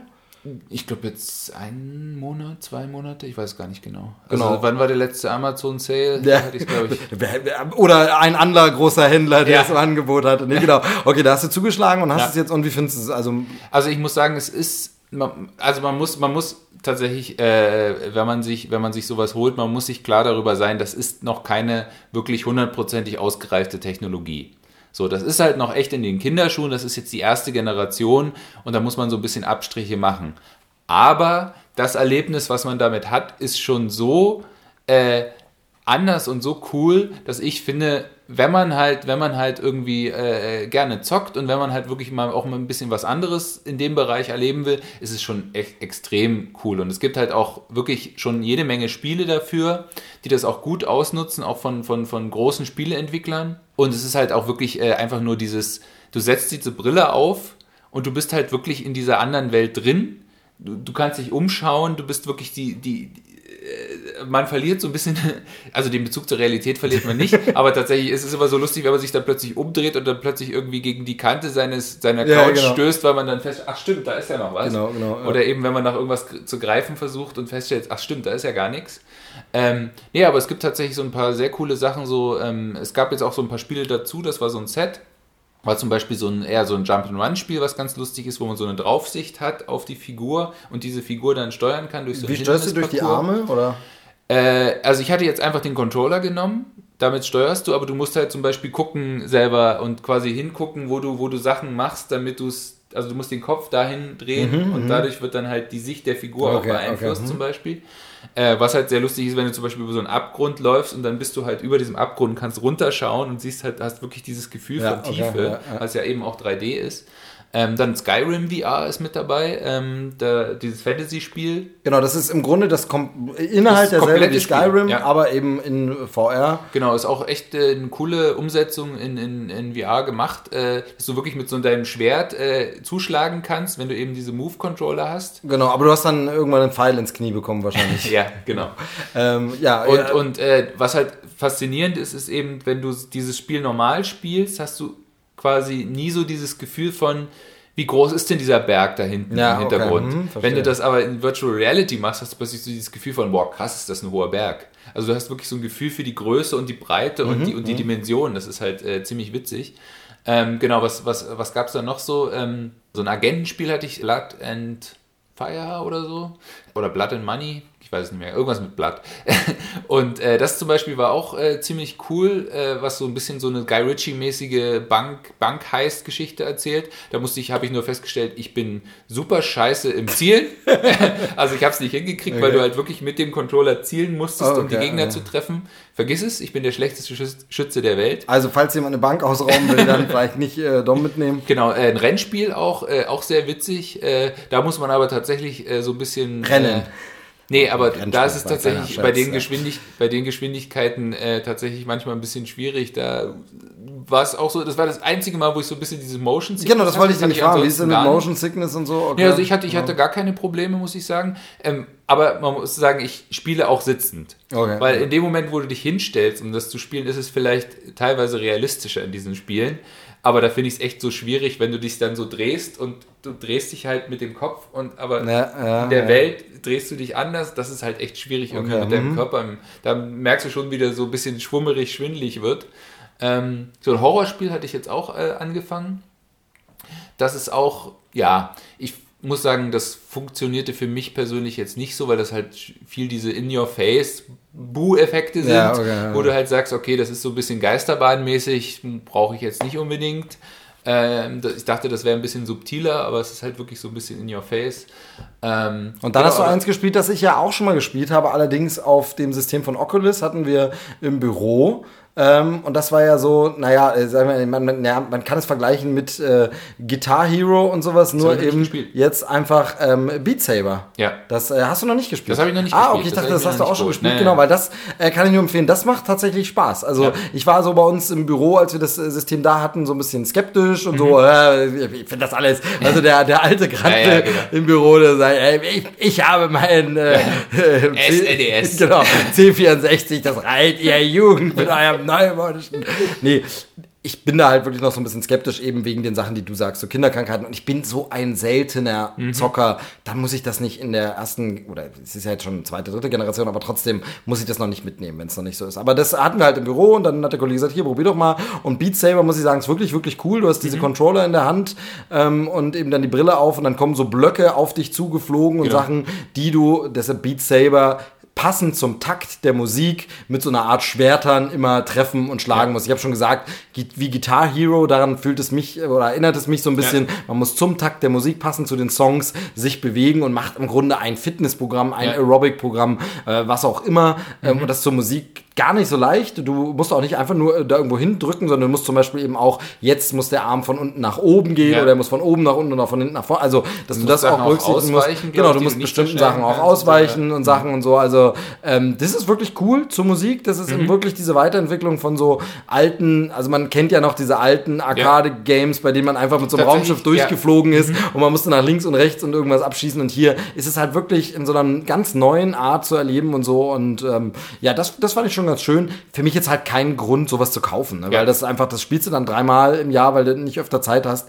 Ähm, aber wenn es das überall dabei gibt, ist es super. Es ist wirklich schön. Also Beat Saber, das kann ich ja. empfehlen, ja, sogar. Genau, und ich muss auch sagen, das ist auch das, woran mich äh, jetzt äh, das VR am ehesten erinnert. Das ist so eine Mischung aus diesen die Schießbudenspielen, mit denen halt Videospiele auch so ein bisschen angefangen haben wo du halt auch meistens so einen Gang lang gehst und dann kam alles einfach ja, so auf dich genau. zu. Mhm auf der einen Seite und auf der anderen Seite hat es halt auch viel von diesen äh, jetzt äh, so Disneyland-Attraktionen, wo du mhm. irgendwie äh, in so einer 3D-Umgebung drin bist und auch so ja. diese Illusion hast, du fliegst jetzt äh, äh, durchs Weltall und in Wirklichkeit bewegt sich nur, wackelt genau, das nur so ein bisschen genau. hin und her. Hast du musst noch jemanden anstellen, der dich wackelt. ja, genau. das ist ja noch äh, perfekt dann. Nee, aber zum Beispiel, was ganz cool ist, ist es auch, glaube ich, mit dabei bei den meisten Paketen jetzt für PlayStation VR ist sowas, wo du im Grunde genommen so einen Tauchgang machst in die Tiefsee und äh, eigentlich gar nicht viel machst. Das ist eigentlich im Grunde genommen nur so ein interaktiver Film, wo du dich halt umschauen ja, kannst. Genau, das ist ja. eine Computeranimation, also es ist nicht wirklich ein Film, aber es ist Computeranimation und das ist halt so eine Geschichte, wo du irgendwie abgelassen wirst, in, zu so einem Wrack hinuntergelassen wirst, hast halt wunderschön irgendwie so fluoreszierende Quallen, die dann ja, vorbeigeschwommen kommen und so Seeanemonen und so und dann kommt halt ein Hai. Ja, und das ist halt schon sehr, sehr cool gemacht. Zum Beispiel der Hai, also du bist in so einem Käfig drin, wenn der Hai quasi um dich herum schwimmt und du kannst in VR wirklich genau, dich umdrehen, umdrehen und dem Hai folgen, wie er um dich herum schwimmt. Also das ist schon sehr, cool. sehr cool. Ähm, Sowas. Es gibt ja noch irgendwie Star Trek VR, so ein Ding. Stimmt, ähm, das habe ich genau, auch noch Bridge Crew. Willst du, dir das noch holen oder hast Genau, habe ich auch schon überlegt. Weil das, das wäre ja was für dich, bist ja auch genau, ein bisschen Star Trek-Fan. Ja, genau, das soll auch sehr viel Spaß machen. Da kann man sich ja mit, glaube ich, vier oder fünf Leuten einfach online treffen. Und man und ist man, die Crew dann. Man ja. ist die Crew. Genau. Und das Witzige daran ist, also ich hatte schon mal so Videos mir angeschaut, beziehungsweise Artikel gelesen, ähm, dass du halt wirklich deine Aufgabe nur machen musst.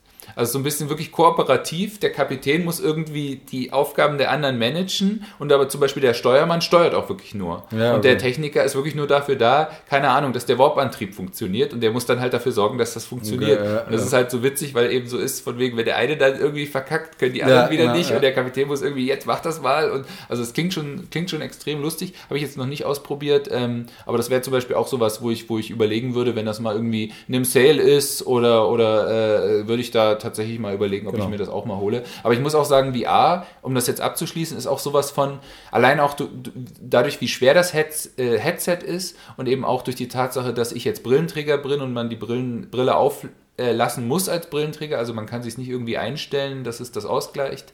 Noch nicht. Vielleicht kommt es auch noch irgendwann. Ähm, ist es auch sowas von, ich sag jetzt mal so, so eine Stunde maximal Spielzeit. Also es ist wirklich sowas für neben, äh, mal kurz nebenbei. Also ich muss sagen, das ist zum Beispiel sowas bei Skyrim so cool das auch ist, also erstens, ich habe das Spiel, glaube ich, inzwischen jetzt zum dritten Mal gekauft äh, für PC, PlayStation 3 und jetzt dafür.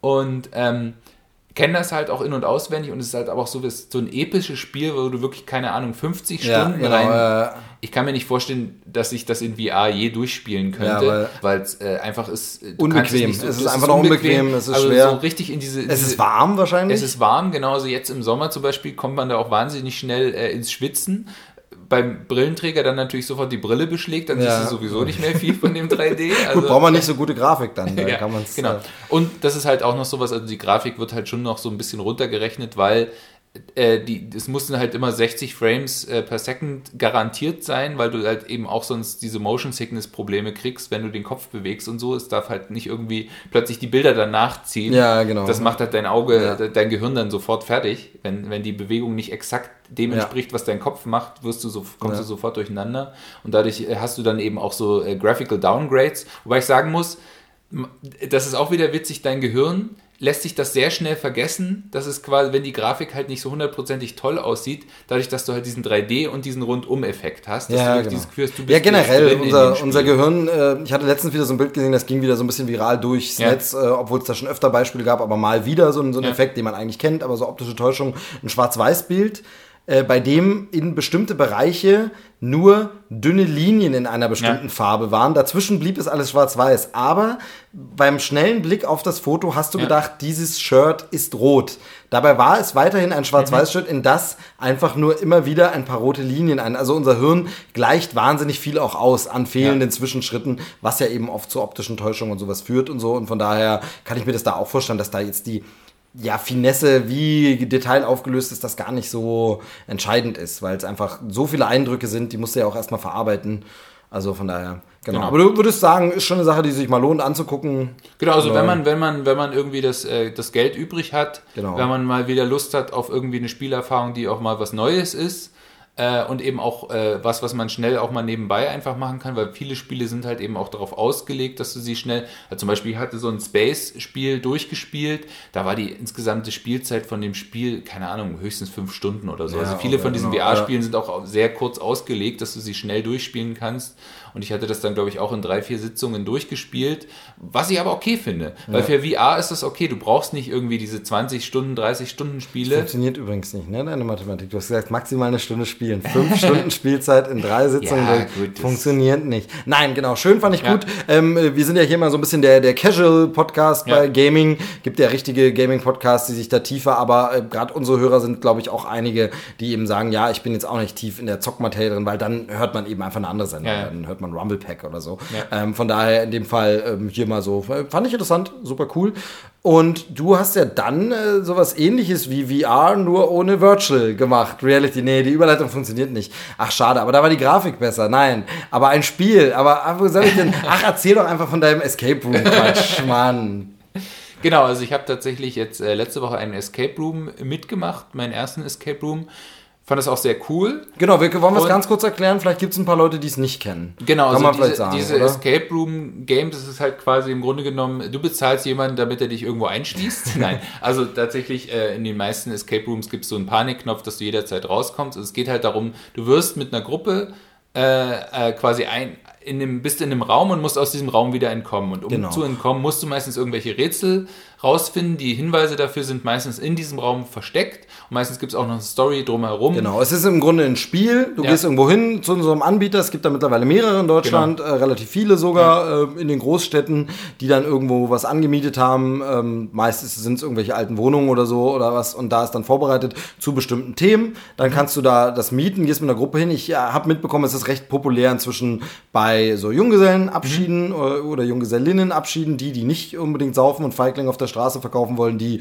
machen dann vielleicht sowas, ähm, aber auch, auch so Gruppen, Teambuilding, gern äh, Firmen oder Gruppen, die zusammenarbeiten, das die dann, dann sagen, Fall ach so, genau, so habt ihr es gemacht, ja. genau. Das sind so, so Sachen, aber einfach ein Spiel, bei dem man quasi Aufgaben gemeinsam ja. lösen muss. Früher hieß es Teambuilding auf äh, Maßnahme, der Gag hier dran ist, dass sich eine Story drumherum genau. ausgedacht wird, man also in eine Welt eintaucht, ähm, wo man jetzt quasi nicht einfach nur sagt, okay, eure Aufgabe ist, löst dieses Rätsel, sondern es wird eben ein Countdown läuft meist, ne? Es gibt ja, ja meist eine zeitliche Begrenzung, zeitliche Begrenzung und so und dann soll man genau. Was habt ihr also, gemacht? Genau, also der äh, die Firma heißt, äh, das kann ich ja hier mal sagen, One Hour Left in München. Äh, und da habe ich, wir haben ja einen Escape Room gemacht, der hatte so dieses Thema, äh, ich glaube, es hieß In Orbit. Also das Thema war so ein bisschen auf der internationalen Raumstation, äh, antworten sie nicht mehr und du gehörst zu so einem Team von Spezialisten, die halt hochgeschickt werden, um rauszufinden, was ist da passiert. Mehr braucht man zu der Story auch nicht verraten, aber es ging dann halt eben um so Sachen wie, du musst die Sauerstoffzufuhr äh, wiederherstellen, du musst irgendwelche Proben analysieren, äh, du musst halt herausfinden, was ist mit der Besatzung mhm. passiert, weil wenn du, als du da ankommst, stellst du fest, da ist keiner. Genau. So, okay. genau. Das ist halt so ein bisschen die Story. Hatten die noch andere Settings jetzt außer Sci-Fi oder? Äh, genau, ich glaube, sie hat, sie hatten zwei, äh, zwei Escape Rooms. Der eine war ähm, ein bisschen weiter außerhalb von München. Ähm, da hat sie, glaube ich, auch so einen Horror-Escape äh, Room, der mehr so in diese, in diese, in diese Psycho-Richtung geht. Ähm, tatsächlich mehr so in diese Saw-Richtung, was sich ja auch anbietet. Ähm, und dann gab es, glaube ich, noch einen, der so ein bisschen Indiana Jones-mäßig ist, äh, mit so einer, mit so einer Adventure-Story, wo du irgendwie, äh, glaube ich, so, so Steine analysieren musst oder so. Also, okay. Mhm, ähm, ja. ich fand halt das in Orbit eigentlich ganz cool. Das war auch äh, witzig gemacht, ähm, hat auch Spaß gemacht. Äh, sehr knifflige Rätsel, also tatsächlich, wir haben es geschafft, wir hatten noch eine Minute, äh, eine Minute 30 Sekunden. Also okay. das heißt, wir haben es wirklich mega knapp nur geschafft. Ähm, was wir aber nicht wussten, weil wir wussten nicht, was der Countdown ist, was ich eigentlich ganz clever finde. Ah, okay. Ja, okay. genau. Es gibt Escape Rooms, wo es angezeigt wird. Ähm, ähm, äh, wurde mir dann auch erzählt von anderen Leuten, die schon andere, noch mehr Escape Rooms gemacht haben. Aber in dem Fall, wir wussten, wir hatten die ganze Zeit keine Ahnung, haben wir jetzt 10 Minuten gebraucht für das Rätsel, haben wir 20 Minuten gebraucht, wir wussten es nur vom Gefühl her, okay, das hat jetzt mal länger gedauert. Ja, ist eine andere Art von Druck, ja, ist komisch, ja, ja aber... Aber, aber ähm, tatsächlich, äh, das war auch eben so, dass der, das eine Rätsel haben wir relativ schnell, dann war das andere, da haben wir ewig dran gesessen und das war wirklich so, wo wir uns echt an den Kopf gefallen haben, wie, wie, wie soll das funktionieren, bis dann irgendjemand mal die zündende Idee hatte. Ähm, aber das Schöne an diesem Ganzen ist, man muss wirklich, was halt schön ist an diesem Spiel, man muss wirklich miteinander kommunizieren.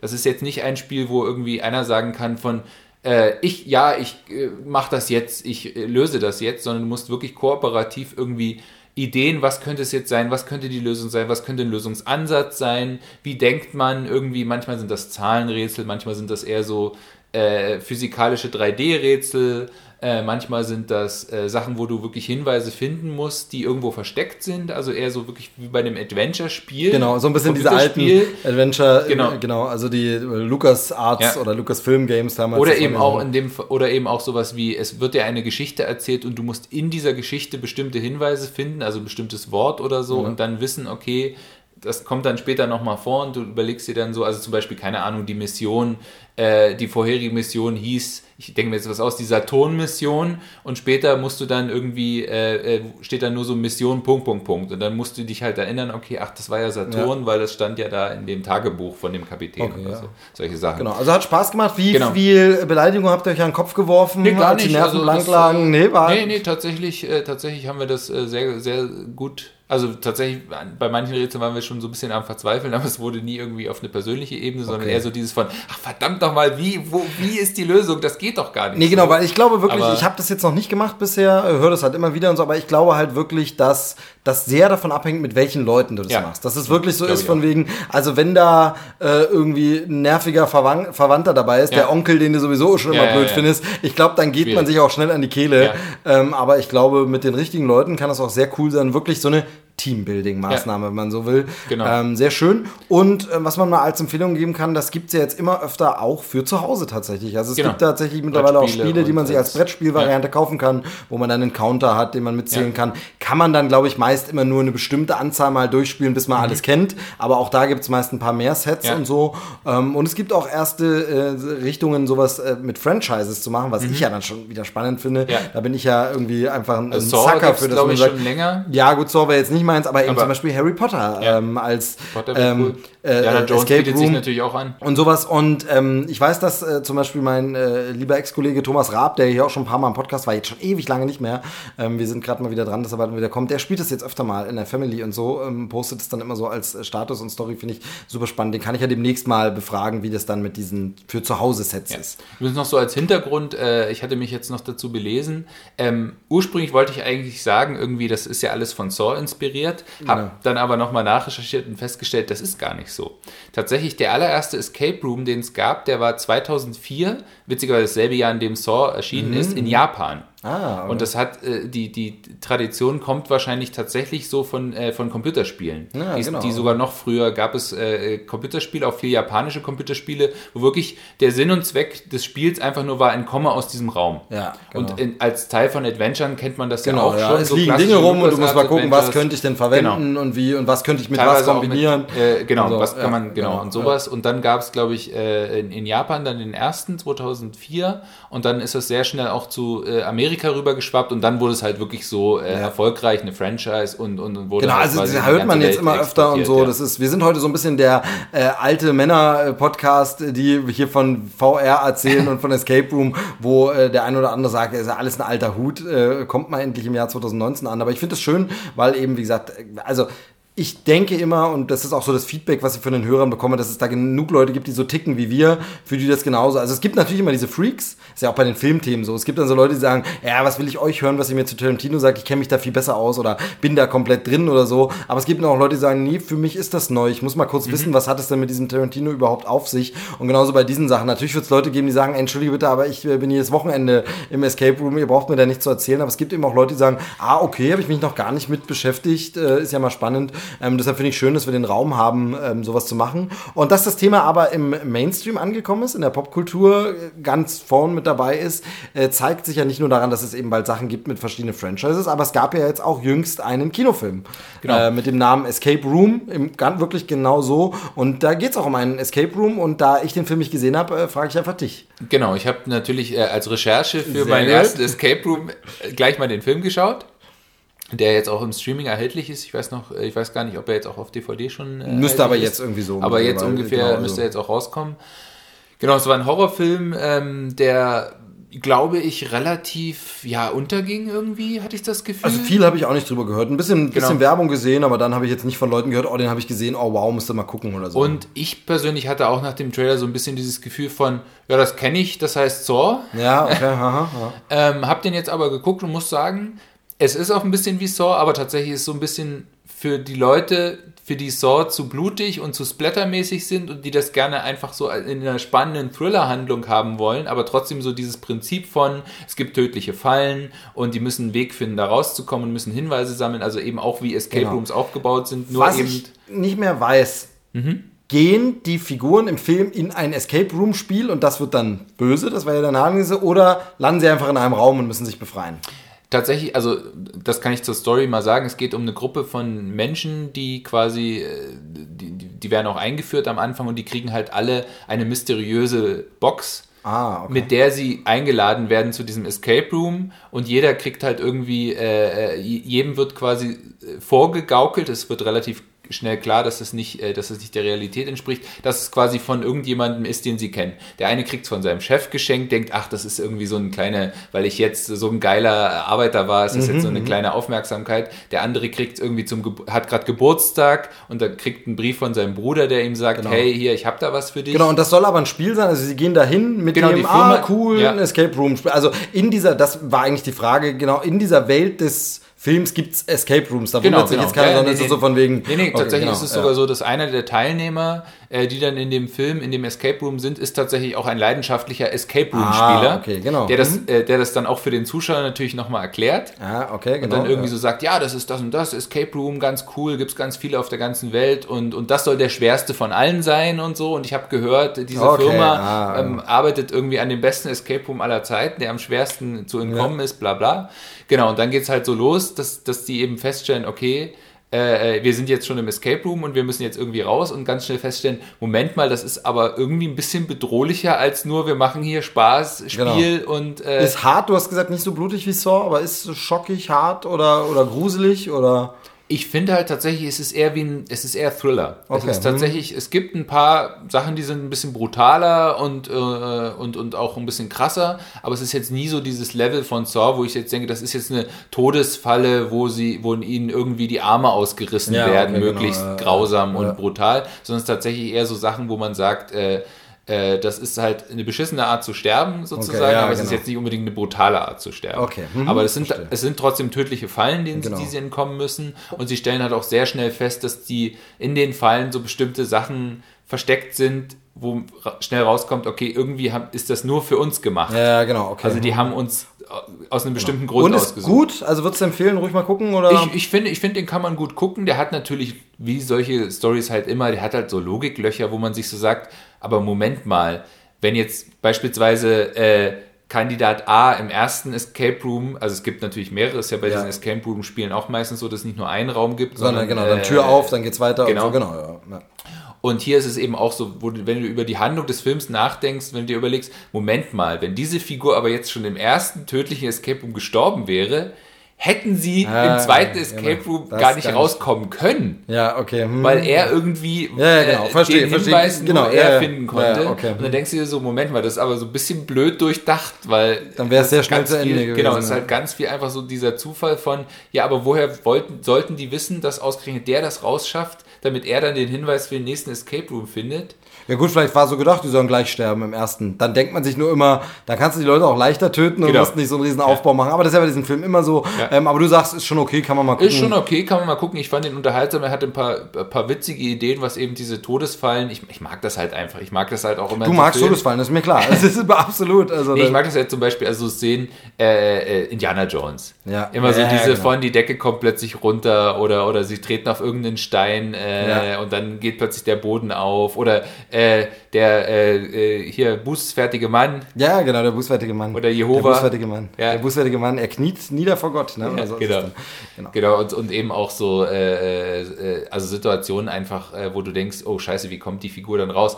Klassiker, James Bond, äh, der Bösewicht bringt den eigentlich einfach um mit einer Kugel in den Kopf, sondern packt James Bond in eine tödliche Falle und dann muss er da wieder rauskommen so eine Szene machen sich halt immer wieder gut in so Thrillern. Ja, genau. Und ich finde halt, äh, das bietet sich ja eben auch an für so, einen, für so einen Horrorfilm.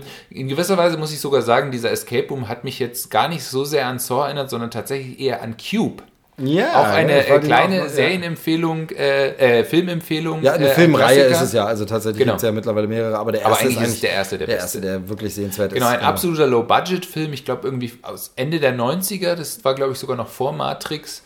Ähm, um die Dreh irgendwie so genau. in den 90er und ich glaube kanadisch oder so. Was ja, ja, ich glaube so eine kanadische Low-Budget-Produktion ist das. Und da geht es wirklich auch darum, dass irgendwie fünf Leute, glaube ich, in einem Würfel erwachen. Wir müssen so den mal wieder gucken, glaube ich. Ne? Raum ne? Wir müssen echt mal Und äh, feststellen irgendwie, äh, ja, wenn sie da nicht äh, einen Weg finden rauszukommen, werden sie sterben. Genau. So, und dann versuchen sie halt aus diesem Würfel rauszukommen, mehr sei nicht verraten. Toller Film, äh, toller Thriller, wirklich auch vor allen Dingen, weil es eben komplett low budget ist, genau. da, da wahnsinnig da viel, viel draus gemacht. Ja, genau. Äh, und, und dann wurde so es eben blöd, da gab es ja dann irgendwie Hypercube genau. ja, und Cube Zero und es war dann alles Murks und Quatsch. Ähm. Haben wir vielleicht auch schon mal erzählt, aber auf jeden Fall genau, Cube. Ähm, ich finde ja das Interessante mit diesem Escape Room, dass man das mit dem Escape aber natürlich doppelt sehen kann weil ja diese Spiele, die es so gibt, dass man da jetzt hingehen kann und sowas machen, das ist ja auch eine krasse Form von Eskapismus, finde ich. Also du entkommst dann, weil eben, ich finde immer, was bei mir Videospiele machen, das merke ich mhm. immer wieder, gerade so, wo ich nachdenken muss und knobeln muss und so, die sorgen halt wahnsinnig dafür, dass ich an nichts anderes denke, weil einfach, ja. ich muss gerade jetzt dieses Puzzle lösen. Deshalb ist Puzzeln halt auch so wahnsinnig äh, interessant. Oder Tetris. Ich persönlich ja. liebe ja Tetris, äh, spiele das super gern. Ähm, jetzt auch Tetris 99 da auf äh, der Switch, das finde ich super klasse. Gibt's auch als VR-Version? Genau, ja, ne, gibt es auch dieses, wie heißt denn das, Tetris-Effekt oder so. Ja, ach, das, das gibt's so, ja. Das ach, nee, das meintest du jetzt Nee, genau, das meinte ich nicht. Genau. Dieses Tetris-Effekt, oh, das würde ich so gerne mal spielen, weil das ist super. Auch äh, auf meiner genau. Liste, ähm, was ich echt mal... Und ich hatte ja auch mal den Tetris-Effekt tatsächlich, also wer viel Tetris gespielt hat, kennt das. Das ist dieses, wenn du die Augen zumachst und du siehst vor deinem geistigen Auge immer noch ständig diese Blöcke runterfallen und so. Nee, und äh, Tetris und eben auch andere Puzzle und so eine Sachen machen das bei mir. Du musst dich darauf konzentrieren mhm. und das nimmt so viel Hirnleistung in Beschlag, dass du jetzt gerade nicht drüber nachdenkst, ja, aber morgen steht äh, im Büro das an ja. und ich muss mit dem Kind mich noch um das mhm. kümmern und ah, es muss nachher noch in der Wohnung das und das erledigt werden. Also du, das ist wirklich so mal kurz abschalten, was einfach vielen Menschen ja bei, sag ich mal, Buchlesen ja. Film schauen gar nicht mehr gelingt, dann kommt das Handy doch wieder dazwischen, dann äh, ja. gucken sie da wieder drauf, sind abgelenkt und vor allem du guckst einen Film und im Film, sag ich mal, die Figur sagt, ja, ich habe Probleme mit meiner Steuernachzahlung und schon bist du daran erinnert, oh, Probleme. Das passiert dir im Videospiel, außer du spielst natürlich ein Spiel, wo es äh, Steuermanager. Nein, aber ich meine, bei diesen Puzzeln, du spielst ja. jetzt Tetris, da wird ja, keine Figur irgend sowas sagen, die dich an sowas erinnert. Und ich glaube, das und wenn bei diesen, doch, dann solltest du aufhören, Tetris genau. zu spielen. Und ich glaube, dass das äh, bei diesen Escape Rooms auch so ein bisschen, du escapest aus deiner Gewisserweise schon, Welt quasi. Du musst kurz jetzt, du bist kurz dieser, in deinem Fall jetzt zum Beispiel Astronaut, ja, äh, genau. der halt sagt. Es werden ja auch Rollen verteilt, genau, genau. Das war ja zum Beispiel da auch so, es gibt dann irgendwie einen Commander und dann gibt es einen äh, Es ist Navigator. im Grunde, du hast es glaube ich so genannt, es ist ein LARP-Adventure. Ja, genau, ne, es ist im so Grunde will. genommen ähnlich wie diese Real-Life Roleplay-Action-Games. Live-Action-Roleplay. Roleplay. Das ist LARP, genau. genau. Live-Action-Roleplay und das eben als Adventure. Nee, genau, und ich glaube, glaube, deshalb finde ich, dass er diesen Namen so doppeldeutig ist, ist dieser Eskapismus. Du bist kurz mal raus, das für eine Stunde hast du nur das zu machen. Ja. Ähm, und deshalb finde ich das ein interessantes Phänomen unserer Zeit einfach. Und du hast natürlich auch eine Form, was eben Videospiele auch machen, äh, Filme jetzt weniger, aber zum Beispiel Videospiele hast du ja auch diese Erfolgserlebnisse, mhm. die du ganz oft im realen Leben nicht mehr hast. Genau. Im realen Leben ist es ja oft so, du arbeitest, du hast deinen 9-to-5-Jobs, du arbeitest deine Sachen ab, wirst dafür bezahlt, was ja auch eine Form von Gratifikation ist, aber du hast nie dieses Gefühl von, du hättest jetzt, das habe ich jetzt das geschafft, genau. außer das ist jetzt ein großes Projekt. Die Tür jetzt, öffnet sich, was das jetzt, genau, ja nicht mehr, genau. Genau, ein großes Projekt, was du geschafft hast, aber das ist ja oft so, ganz viel ist ja so diese tägliche Arbeit, die halt gemacht werden muss, äh, die halt anfällt, aber genau. es ist jetzt nicht so, dass du jedes Mal so dieses Gefühl hast, oh, ich habe jetzt äh, mal wieder, keine Ahnung, Formular A38 abgestempelt, um jetzt mal ein langweiliges ja, Beispiel halt, zu nehmen. Und es ist halt wirklich ähm, so ein bisschen wie ähm, äh, also wie diese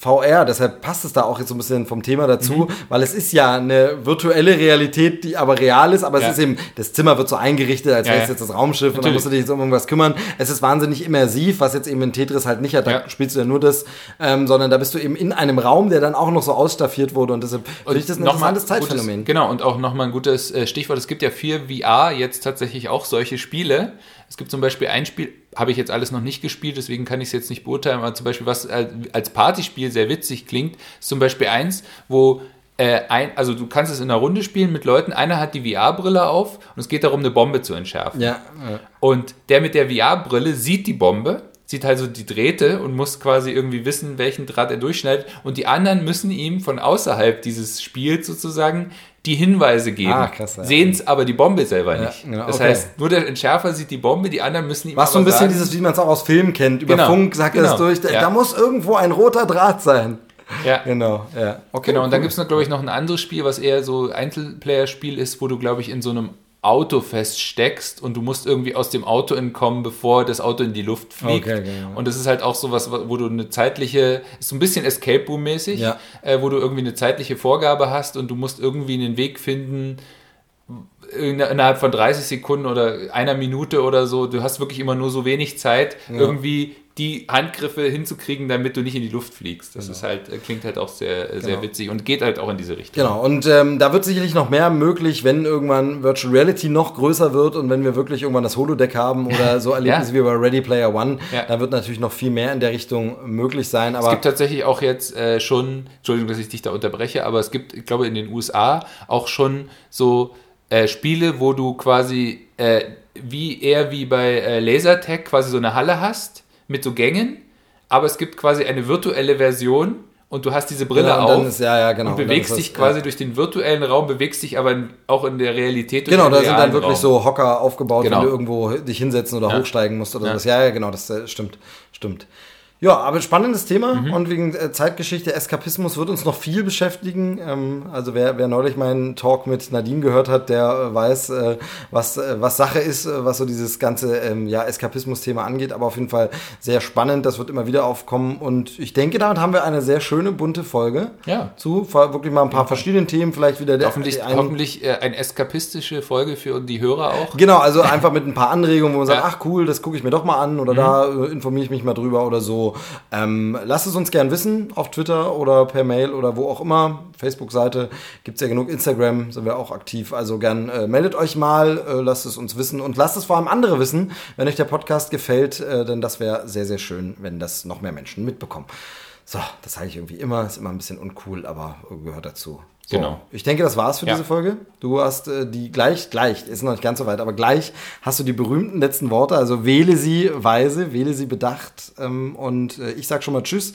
Bis zur nächsten Folge. Äh, freut mich, dass es geklappt hat. Schön, dass du da warst. Schön, dass du jetzt noch Bock hattest, nach dem Umzug ein bisschen zu quatschen. Ähm, wobei wir konnten da nicht ganz so viel reden, ja. Äh, weil wir wirklich gut zu tun hatten. Von daher, war, war okay. Aber man ist schon ein bisschen Knülle jetzt. Ne? So, ja. Ich bin sehr gespannt, ob morgen sich der Muskelkater meldet. ähm, äh, nee, natürlich nicht, weil wir durchtrainiert sind jeden Tag von Manga. In diesem Sinne, macht's gut. Vielen Dank fürs Zuhören. Tschüss, bis zum nächsten Mal. Doch mal die letzten Worte. Ciao.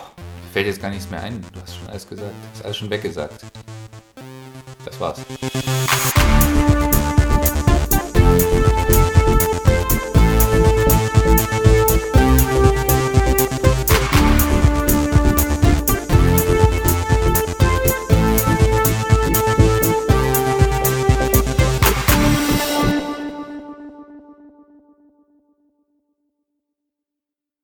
Fangen wir an. Achso, das war jetzt schon das erste Outtake. Naja, nee. So Nein? witzig war das nicht.